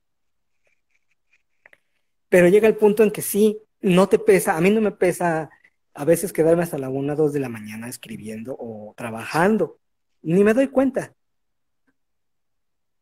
Y a lo mejor esto no les, no les ayuda mucho a los que están escuchando, pero es parte de experiencias que yo te digo, cuando haces algo que te gusta mucho, no sientes, no sientes que te pese, no sientes que, que te duela nada. Lo haces con un placer increíble y te surgen las ideas de forma muy espontánea y vas creando personajes eh, de una forma muy especial. Yo con un amigo que tuve que en paz descanse, él hacía de luchas, él hacía, él hizo una tira de luchadoras. Ah, mira. Y un día, platicando conmigo, me dice, es que yo necesito que tú me escribas porque yo no sé cómo. O sea, él ya tenía toda la estructura, pero no sabía cómo hilar una historia. Entonces me dice, digo, oye, pero yo te digo que yo de luchas no sé mucho. Yo de luchas, pues yo sé lo que he visto en películas y una que otra lucha libre en televisión, pero así en términos técnicos no tengo ni idea. Claro. Digo, para que no quiero que te, no quiero que pues a lo mejor eh, yo no soy el adecuado para, para tu trabajo, ¿no? Dijo, no, no te preocupes, tú nada más dime, hazme el guion y yo ya le meto cuestiones técnicas. Ok. Y total, le llegué a hacer este, cuatro guiones al mes porque eran tiras. Sí. Entonces se llegaron a publicar algunas. Le llegué a inventar personajes sobre la marcha. Dije, mira, te tuve que inventar este personaje de una mujer luchadora, tal, tal, tal, tal, tal, tal, tal, así en bote pronto, Sí. porque siento que te faltan personajes secundarios. Tenía los personajes principales, pero no tenía personajes secundarios. Entonces, empezó él a meterlos, a meterlos, a meterlos. Y era padrísimo porque sin darme cuenta dije, pues yo nunca había hecho tiras, o sea, jamás se me ocurrió por aquí hacer tiras. Una historia, en, una historia corta eh, que fuera en tiras. Y es muy complicado eh, en cinco paneles hacer una secuencia que tenga, con, que tenga coherencia con la siguiente tira. No le oí, dije, vamos a hacerlo. Vamos a hacerlo, salió, estoy muy contento, lástima que él pues ya no está con nosotros, ya no se pudo seguir trabajando sobre esos personajes porque inclusive me contó ideas que él quería hacer a futuro. Yo ya había hecho hasta esbozos, habíamos discutido cómo queríamos manejar el contexto de, esta, de este personaje, qué iba a hacer y qué no iba a hacer. Lástima pues que ya no está aquí y pues, ya no pudimos continuarle.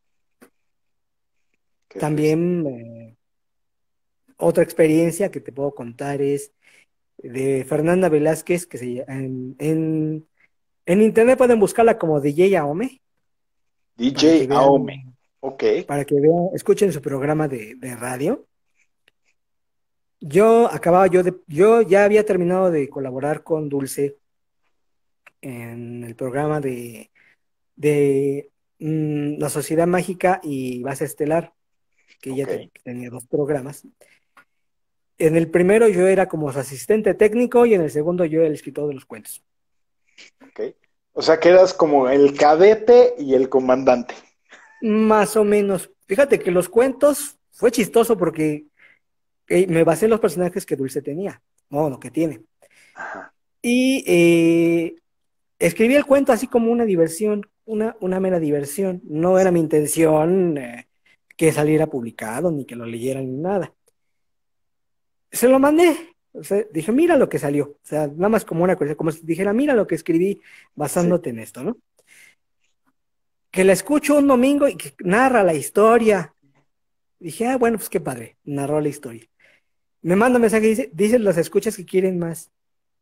Anda. Ponta, le dije, ¿y ahora qué hago? No, pues ya empecé a, a- Tuve que estudiar a sus personajes. Eso me, eso me recuerda a cierta anécdota de, de alguien conocido, que en una Ah, primera entrevista cierran con que, ah, pues felicidades por este primer programa y tómala, ¿y ahora qué vas a hacer? Ajá. Pero bueno, Sí, y luego, ¿qué pasó, Carlitos? Y luego, pues, eh, quieras o no, te digo, mi cabeza empezó a trabajar, a trabajar. eh, tomé eh, sus personajes, tuve que escucharla muy atentamente para entender cómo, cómo son. Nunca le pregunté, oye, ¿cómo es fulano? ¿Cómo es? No, tuve que aprender sobre la marcha como eran. Traté de adaptarme a su forma de, de, narrar, traté de adaptarme a su forma de contar las cosas. A veces siento que funcionó, a veces siento que no. De ahí surgieron personajes míos. A partir de ahí yo creé personajes de apoyo, que ya son de mi autoría. Hicieron buena química, se hizo muy padre todo. Cuando yo terminé de colaborar con ella, eh, yo empecé a escuchar a, a DJ Aome. Mi plan era escucharla, nada más pasar sí, el rato, escucharla. Ella había hecho una historia que la publicaba en YouTube. Entonces, ella recomendó el canal, dije, pues a mí me conecto, escuché la historia, iban a por el capítulo 4 o 5, no, iban por el 5. Dije, bueno, eh, la voy a oír, no, no voy a decir nada, no voy a comentar nada, me la voy a tomar. Ya, ya te imagino a ti, así de... ¿no? casi, y con casi, la mano ¿no? así de, no escribas, no escribas. No, pues no puedes evitar a veces este, eh, que, tu, que tu cabeza trabaje. Pero dije, pues no, ahorita no, pues no, no tenía tiempo, Ajá. este, no la conocía tampoco a ella como para decirle, fíjate que tengo esto. Sí. Pero conocí a una amiga suya, que se llama Carla, Carla Eugenia Frías, por si escuchas esto. Ella colaboraba con, con DJ Yaome en escribir la historia. Y comenzamos a platicar, porque ella, eh, esta Carla Eugenia, es fan de 31 minutos. Yo soy fan de 31 minutos. Entonces yo empecé a jugar, a decirle top, top, top, top, top, top, top, mi top, top de tal cosa. O de, hola Tulio, ¿cómo estás? Sí. Y empezamos a jugar y empezamos a platicar. Yo le- y ella me ponía el reto de decir, a ver, te digo tal cosa y me haces una historia rápida de esto. Me decía, yo escribía una historia de dos, tres parrafitos. Y un día me dice, es que fíjate de la historia tal, ¿qué pasa? Es que tengo que entregar el capítulo 6. Digo, sí. Dice, y no se me ocurre nada. Dije, bueno, ¿qué tienes? ¿Qué tú ya tienes armado, no? ¿Qué tienes hecho ya para yo nada más pulirlo? No, pues no tengo nada. So- Y me cuenta más o menos, yo de lo que había escuchado de la historia, me cuenta más o menos qué quería. Y ahí en el inbox de, de, de Facebook escribimos el capítulo. Se escribió el capítulo, Wow. se lo manda, lo narra, ya después me llaman para decir, oye, es que queremos que nos ayudes porque el escritor que estaba antes hizo un merequetengue con un capítulo que no sé qué tanto Sí. y a la gente no le gustó. Entonces tuve yo que adaptarme a Fernanda, a DJ Aome y a Carla, Sí. que llegó un punto en que le dije yo a Fernanda, digo, ¿sabes qué? Eh, mándame un esbozo del capítulo y yo te lo voy a pulir porque si no, no va a salir eh, a tiempo. Sí, sí, sí. Porque aunque ella me había puesto que era un capítulo cada dos meses, yo decía, mangos que cada dos meses, porque eso de cada dos meses no es cierto. Decía, ¿por qué? Digo, a ver, lo voy a escribir, te lo mando exactamente un día antes, ¿a qué hora lo vas a grabar? ¿En qué momento vas a corregir las fallas? ¿En qué momento me vas a preguntar, oye, no entiendo esta parte? A mí cuando me pones un deadline de para dentro de un mes, digo, no, para mí es para dentro de 15 días. Porque en lo que tú lo lees, en lo que te surgen dudas de que a lo mejor no te quedó clara cierta parte, a lo mejor no entendiste algo, a lo mejor una parte no te gustó, ya hay que cambiarla. Yo necesito tiempo para que tú, para cambiarla, y tú necesitas tiempo para prepararlo, para grabarlo. Totalmente. Entonces, para mí eso de que es para dentro de un mes es, es para dentro de dos semanas. Y no es para dentro de un mes. Claro. Y yo así me, yo así me acostumbro a trabajar. O sea, yo, por eso te digo que los primeros capítulos de Necrópolis fueron de un mes y medio. Yo sabía que los iba a publicar uno cada 15 días. Te dije, pero necesito tener un colchón, porque si no tengo colchón, al rato voy a estar sufriendo. ¿Qué hago? ¿Qué escribo? Así es. Este, no tengo tiempo para grabar, no tengo tiempo para esto, hay mucho ruido de fondo, o hay mucho esto, o se va la luz, o se descompone la computadora, también. Entonces yo, de Historias de Necrópolis, ya tengo, ya tengo programados relatos hasta el primero de octubre de este año. Wow. O sea, ya están preparados, ya están listos, Sí, sí, ya no sí. falta que llegue la fecha para que el viernes de cada 15 días ustedes reciban su, su, su historia de Necrópolis, ¿no? Yo no lo Fabuloso, iba a dejar. Carlitos. Yo nada más lo iba a dejar en dos temporadas, pero ya empecé el, el primero de la tercera. Wow. Entonces, dije, no, ya, ya. Y lo estoy intercalando eh, una semana Necrópolis, la otra semana otra actividad. Eh, como por ejemplo el video lo quiero terminar la sema- esta semana, o este mes, o la novela que te quiero escribir de mi personaje heroico, también quiero empezar a trabajarlo. O tiras de mis personajes gatos, porque tengo personajes gatos.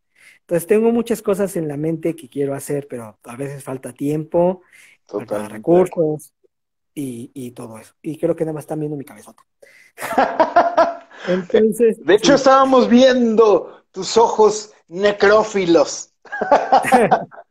Fíjate, quizá de Necrópolis me lo sugirió un amigo que se llama Paco eh, Francisco Martínez, porque no se me ocurría un nombre, fíjate. ¿Cómo se va a llamar? ¿Cómo se va a llamar? Y él me dijo, Necrópolis. Dije, ah, bueno, historias de Necrópolis. ¿Por qué? Porque la mayor parte de la historia se desarrolla en una ciudad. Y en la ciudad hay miles de muertos, no solamente en los panteones. O sea, hay muertos de todos lados. Incluso hay muertos en vida. Hay muertos en vida, de hecho. Entonces también pues, empecé a jugar con, con, esa idea. Tengo hasta el tráiler de, de, en video en mi cabeza. Wow. ya tengo la música preparada, ya tengo, lo que no tengo es tiempo, mi equipo ya está muy viejito. O sea, son cosas que me gustaría, por ejemplo, pues tener recursos para poderle decir a un dibujante, digo, oye, te pago, pero ayúdame a hacer esto. Porque yo solo no puedo, o sea, es, mucho trabajo. Y a pesar de que me apasiona y todo, pues a veces no hay tiempo. Y a mí me gusta cumplir las, los compromisos que me, que me hago con la gente. Entonces, si yo te dije, va a ser un, eh, una historia cada 15 días, es una historia cada 15 días, salvo que yo te diga, este, va a ser una historia de una vez al mes, pero te, la voy, te lo voy a cumplir. Claro. Entonces, es, parte, es muy padre todo el proceso de, cómo crear historias de Necrópolis y otras historias también. Eh, porque me mantiene activo, me mantiene alegre, me mantiene pensando, me mantiene imaginando, buscando maneras como de moverte el tapete, como de cambiar el orden de las cosas. Ajá como de qué puedo, qué puedo hacer, por ejemplo, para, para contar una historia que ya se ha contado a lo mejor de cierta manera, cómo puedo cambiarla para que se oiga diferente, eh, para que no se sienta igual que otras que has escuchado por ahí. Eh, a veces siento que soy muy repetitivo, a veces siento que no soy tan original como yo quisiera. No sé, pero yo creo que el mayor juez son ustedes. Ustedes son los que pueden decir, no es cierto, o estás loco, o estás mal, o algo. Te falta más locura, ¿no? También. Me falta más locura. No, pues inclusive, este, yo... No, si yo estuviera más loco, pues aguas. No, creo que, creo que no. Creo que no, no estaría Carlitos, perdón que te interrumpa, pero la verdad es que es fabulosa eh, toda esta magia que rodea y que impregna todo este fabuloso proyecto llamado Historias de Necrópolis. Ha sido una plática bastante gratificante, bastante enriquecedora. Eh, es increíble que ya llevamos una hora con 47 minutos y se siente como, se ha ido como agua, la verdad y antes de, pasar ya a los últimos minutos, quiero agradecerte nuevamente el haber estado aquí en Échame la mano, eh, este proyecto para ayudar a todos los amigos a difundir sus proyectos, a difundir sus obras. Y la verdad, estoy muy, muy agradecido con tu presencia. Me encanta volverte a ver, aunque sea a través de esta pantalla. Ojalá pronto nos podamos ver en persona. Eh, ojalá igual podamos eh, colaborar en algún otro proyecto. Y la verdad, nuevamente, muchísimas gracias. No, gracias, gracias a ti, gracias por la oportunidad de poder platicar contigo, con toda la gente que esté conectada en este momento, con gente pues, que no tengo el gusto de conocer, a los que ya conozco, pues en algún momento los podremos ver. Y gracias por poder permitirme compartir esta, este proyecto de los muchos que tengo con ustedes y pues a seguirle adelante.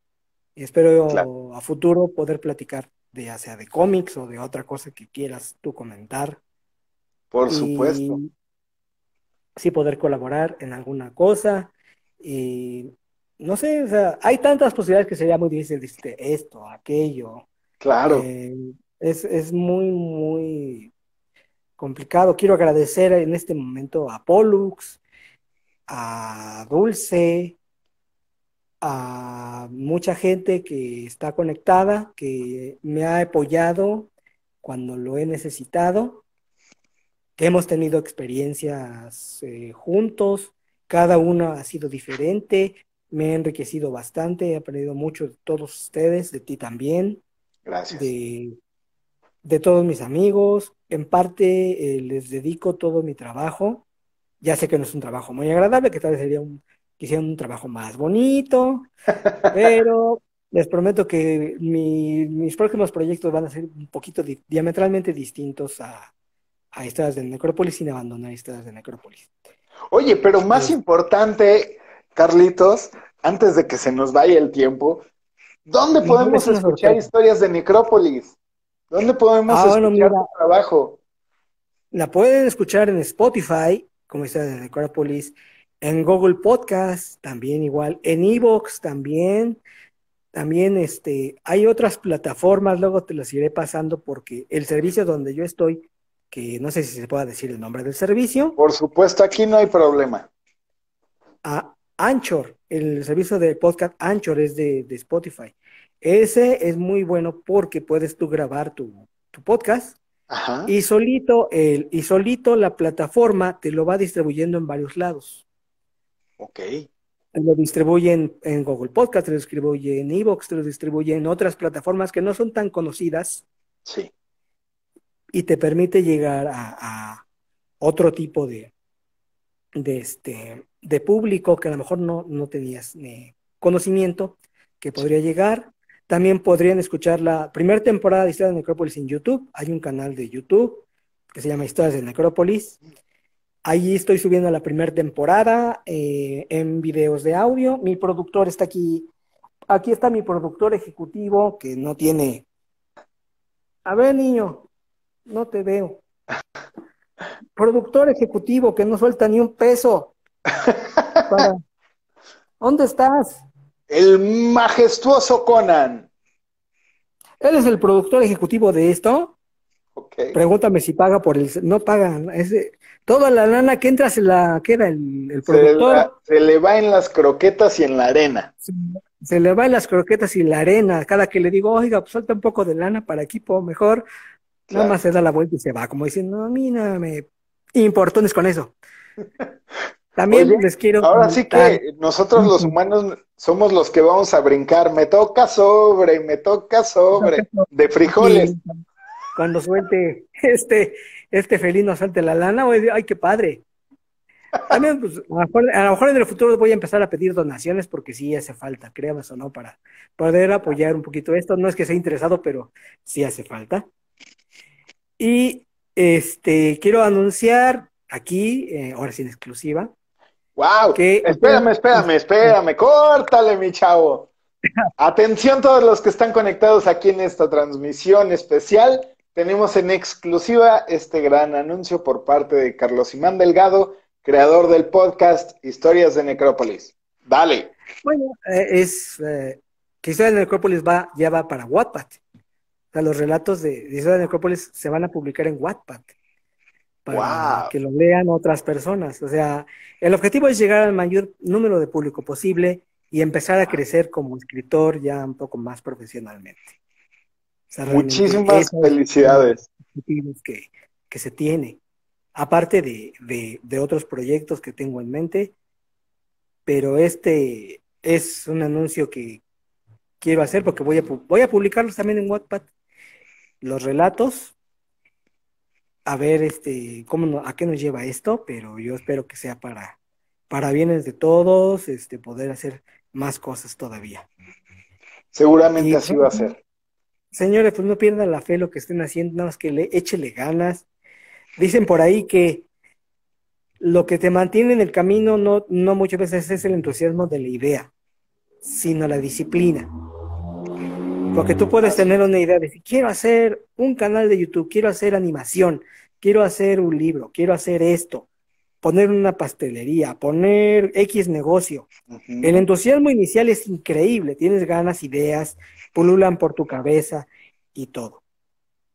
Pero a veces ese entusiasmo se va acabando con el tiempo. Y más cuando empiezas a enfrentarte a problemas de carácter técnico, de carácter económico, de carácter logístico. Sí. Incluso personas que, te atacan o que te quieren este, truncar. ¿no? También eso. O sea, hay muchos, muchos factores que hacen que ese entusiasmo baje.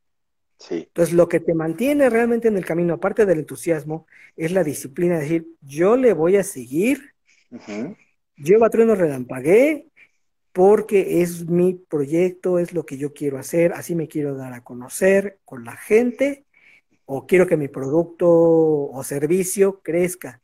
A veces hay momentos en los que estás de baja, no hay Claro. eh, la afluencia de clientes o la prestación del servicio como tú quisieras. Pero tienes que mantenerte con la mente clara en tu objetivo. Decir, sabes que yo quiero esto, yo sé que va a tardar tiempo, pero si no lo hago yo, ¿quién lo va a hacer? Realmente es la, la pregunta que te tienes que hacer. Este, decir, bueno, si estoy trabajando, estoy ganando mi dinero en un puesto seguro. Si es realmente donde yo quiero consumir mi vida, pasar mi vida en ese trabajo, está perfecto. Pero si te quedas con la tentación de que llego a los 50, 60 años, me miro al espejo y digo, híjoles, yo quería hacer esto, quería hacer aquello, y no lo hice por X razón.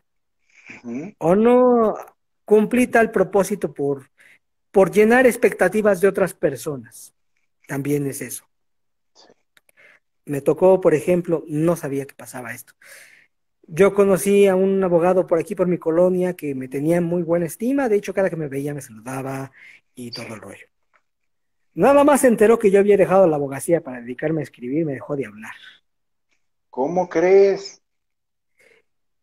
Y una vez que sí me habló, me dijo que estaba decepcionadísimo de mí.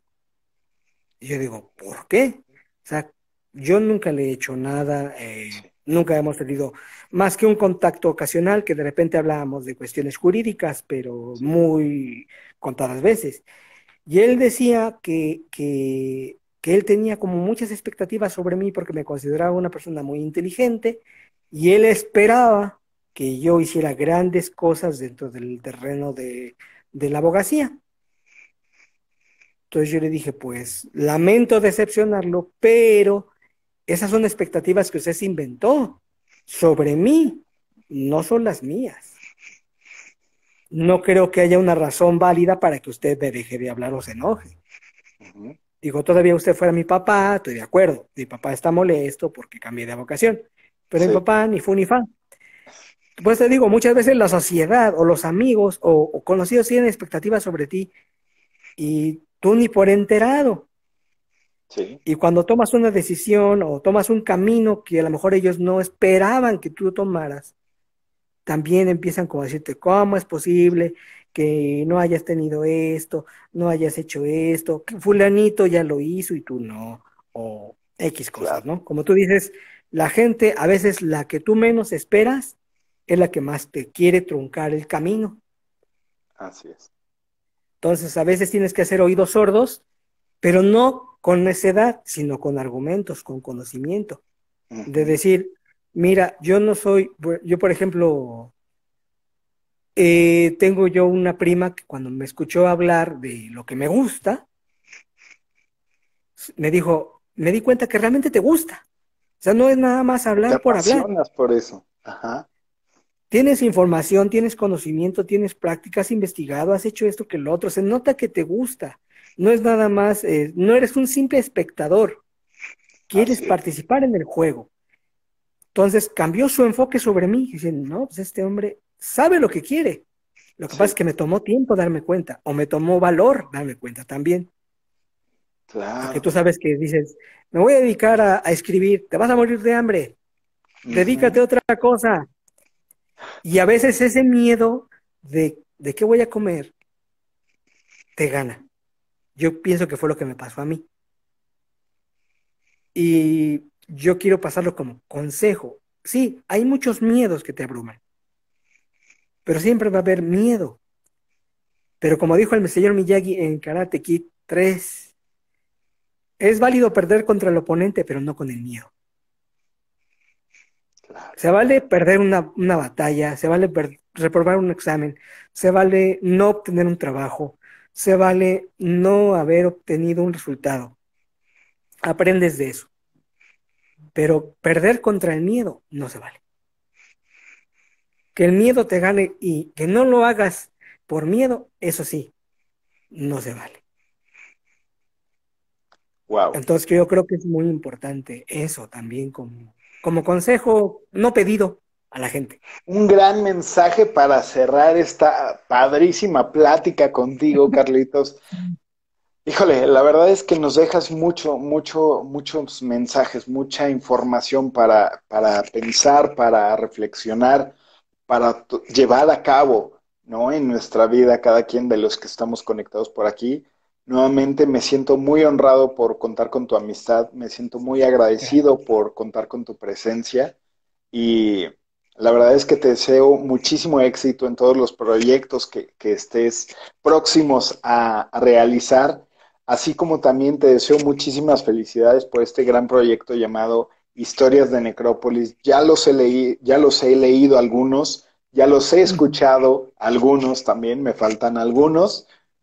Y la verdad es que me atrapan mucho. Puedo notar, como te decía anteriormente, esa, ese detalle, ese cuidado meticuloso de uno a otro episodio, cómo vas creciendo, cómo va evolucionando. La verdad es que mis respetos, muchísimas felicidades y te deseo lo mejor. Muchas gracias a todos, todos los que estuvieron presentes. Muchas gracias a ti. Espero volvernos a ver pronto. A lo mejor me animo a hacer mis propios directos, no sé. Igual con esto ya me animo y hago otras cosas. Claro. Este, cualquier cosa que me quieran preguntar después, pues me pueden encontrar en, en Facebook como Carlos Imán Delgado Díaz, en Instagram pues, en esta cuenta en la cuenta con la que estoy conectado, Carlos Imán. Y mmm, de Necrópolis, nada más pongan iniciales de Necrópolis y ahí aparecemos en muchos lados. me emociona mucho cada que me tecleo, digo, ay, ahí estoy en Google. Soy... y por acá está conectada nuestra gran amiga Alexandra Beffer, mejor conocida en el mundo del espectáculo como la Beffer. Gracias por estar conectada, gracias por tu apoyo, Ale, muchísimas gracias. Eh, pues Carlitos, la verdad es que nuevamente te agradezco mucho, te deseo los mejores éxitos. Cabe mencionar que esta plática que hemos tenido se va a editar para, para que no sea tan extensa en YouTube cuando la subamos. Y en esa publicación que hagamos en YouTube, vamos a poner ahí el enlace a tu, a tu sitio de, de Spotify, donde puedan disfrutar los episodios completos de Historias de Necrópolis para que te vayan siguiendo los que todavía no te siguen y los que te seguimos, pues te sigamos aún más. Muchas gracias. Ah, qué padre fue, qué padre es esto, la verdad. Y mucha suerte también a ti con tus invitados que vienen.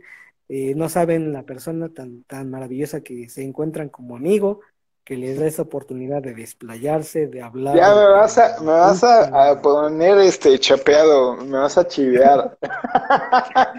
No, igual, o sea, yo creo que si les preguntamos a tus invitados, entre va a decir, no, pues sí, es que no siempre se da la oportunidad de platicar así sobre un tema eh, que, que a veces es muy personal, por ejemplo, ¿no? Cuando me acuerdo del video de la, de la señorita que colecciona muñecas Barbie. Ah, claro, de Yuyit. Bueno, es que hemos tenido dos, uno con Yuyit y otro con el grupo de coleccionismo Barbie Mi Colección. Los dos fueron muy, muy interesantes. De hecho, hemos tenido tres, porque también tuvimos este uno con Carlos eh, Sandoval, un gran coleccionista. Él fue el primero que, tuvimos el año pasado. Es que te hace ver cosas sobre una colección que a lo mejor uno pensaría que no es tan entre comillas, trascendente. Entonces, todo lo que puedes aprender de una colección de un personaje como Barbie, que por lo general, la, para la mayor parte de las personas es una muñeca, como cualquier otra muñeca, pero para ellos es muy importante. Y ellos pueden transmitir esa pasión por ese personaje y todo lo que implica la muñeca Barbie. Y no todos los espacios se prestan para poder hablar de, un, de ese tipo de temas. realmente no, no todos los espacios se prestan a que puedas hablar de, de comida, de juguetes, de escritores, de animadores o de gente que tiene un servicio que le mete una pasión increíble cuando prestan servicio. Así es. Así es, pues es parte de, de esta magia y esta magia que ustedes mismos que están conectados ayudan a crear y a que se produzca esta magia. La verdad es que sin querer, queriendo, como dice la frase, se han roto algunos esquemas, se han roto algunos paradigmas eh, en cuestión de, de que tienes que tener ciertas características físicas, vocales, auditivas, visuales, etcétera, para poder presentar un producto, para poder presentar un proyecto. Creo que esta pandemia en la cual todos vivimos eh, eh, protegernos en nuestras casas, en nuestros centros de trabajo, nos ha brindado esta oportunidad, esta posibilidad de buscar espacios, de buscar plataformas, de crear espacios y plataformas, de podernos conectar con todos ustedes y poderles brindar, aunque sea un poquito de entretenimiento, aunque sea poderles dibujar en sus corazones y en sus caras una sonrisa, aunque sea por un segundo, creo que no hay mayor recompensa que esa, servir a todos ustedes. Muchas gracias igualmente, sí, lo que haces es muy importante, es brindar ese espacio a la gente y no cualquiera se, toma el tiempo de hacerlo realmente. Quiero aprovechar para saludar a a Pollux Pendragon, a Dulce Leiva, a Ivette Madrid Driego, por si algún día ve esto, Francisco Martínez, mi gran amigo, en más de un sentido, hombre como casi de dos metros, está enorme, este, y a todos aquellos que se tomaron el tiempo de escucharme con todas mis, y con la interrupción que hubo y todo esto. Muchas gracias a todos. Y Chamaco, deja de estar jugando. Se quiere despedir el buen Conan. Se quiere despedir el, sí, y del productor ejecutivo de, Historias de Necrópolis. Ya no le manden más dinero a este gato porque no da. No da lana el gato. Este gato no da dinero. Se lo clava. Ha de ser, ha de ser este de algún partido político. Ahora entiendo por qué aquella frase de, de que es bien uña. Este es bien uña. más bien son garritas. Son, sí, es garrita, este hombre es bien bárbaro. Pues se llama Conan el bárbaro. Claro. Dice por acá la BFR, todos los coleccionistas tienen grandes y maravillosas historias detrás de sus colecciones. Es correcto, Ale. Es muy correcto. Si algún día, por ejemplo, quieres que platique ya de la colección en sí más a fondo, pues también igual, cuando quieras.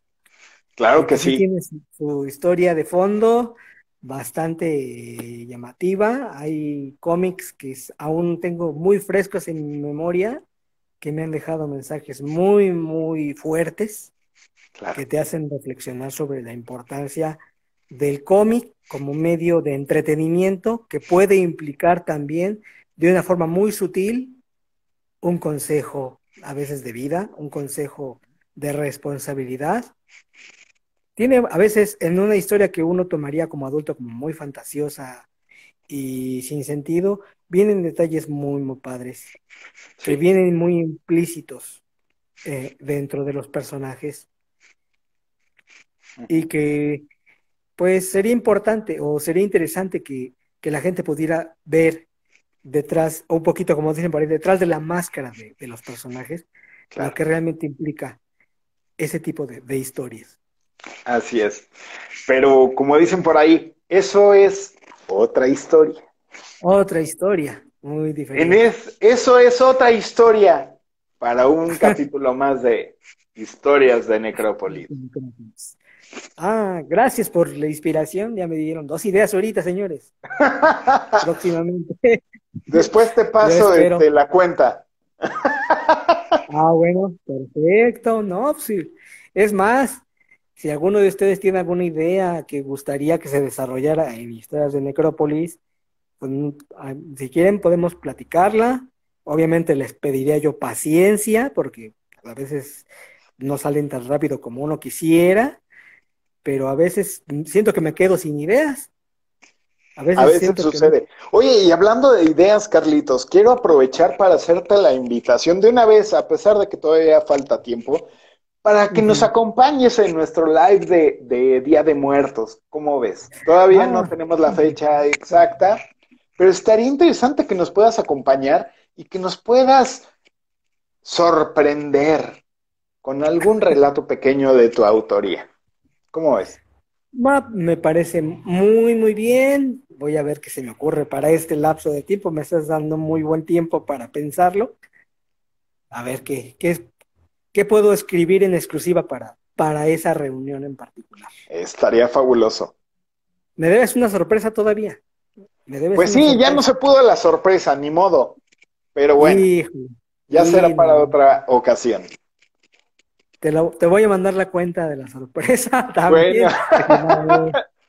Me quedaste de ver. Parece muy bien, Carlitos. Pues amigos, amigas que estuvieron acompañándonos durante esta transmisión, quiero agradecerles su compañía, que ojalá hayan podido disfrutar esta plática con mi invitado, mi gran amigo Carlos Imán Delgado, creador de este gran proyecto llamado Historias de Necrópolis. Así que si todavía no las han escuchado, córranle a Spotify a disfrutar de todos sus episodios, que ya llevan más de 15 episodios. Si no mal recuerdo, vamos ya en el episodio 20. 19. Vamos en el 19. Bueno, 19, 20, va por ahí. Y los que faltan, ¿qué es lo? Los que faltan. Los que faltan. Pues nuevamente, muchísimas gracias. Es un honor haber contado con tu presencia. Te mando un fuerte abrazo, cuídate mucho y nos vemos la próxima. Gracias. Hasta luego, cuídense mucho todos. Bye. Bye. ¿Me salgo? En el tachecito. Ah, perfecto. Gracias a todos los que se unieron a esta emisión de Échame la mano, donde pudimos platicar de varias cosas interesantes con nuestro amigo Carlos Simán Delgado, creador del podcast Historias de Necrópolis. Nos vemos la próxima emisión, que va a ser el día de mañana a las ocho y media por nuestra página de Facebook. El jueves nos vemos aquí a las nueve de la noche para una plática de café entre amigos con la escritora Elvia O'Malley. Y mañana en nuestra página de Facebook les voy a platicar acerca de una sorpresita. Muchísimas gracias a todos los que están conectados. Se acaba de unir Lore, Lore2405, Marian Miraculer, 15 Perú, muy buenas noches. Frankie Grosso, saludos, saludos, saludosos hasta Argentina, un abrazo. Cuídense mucho y nos vemos la próxima. Bye.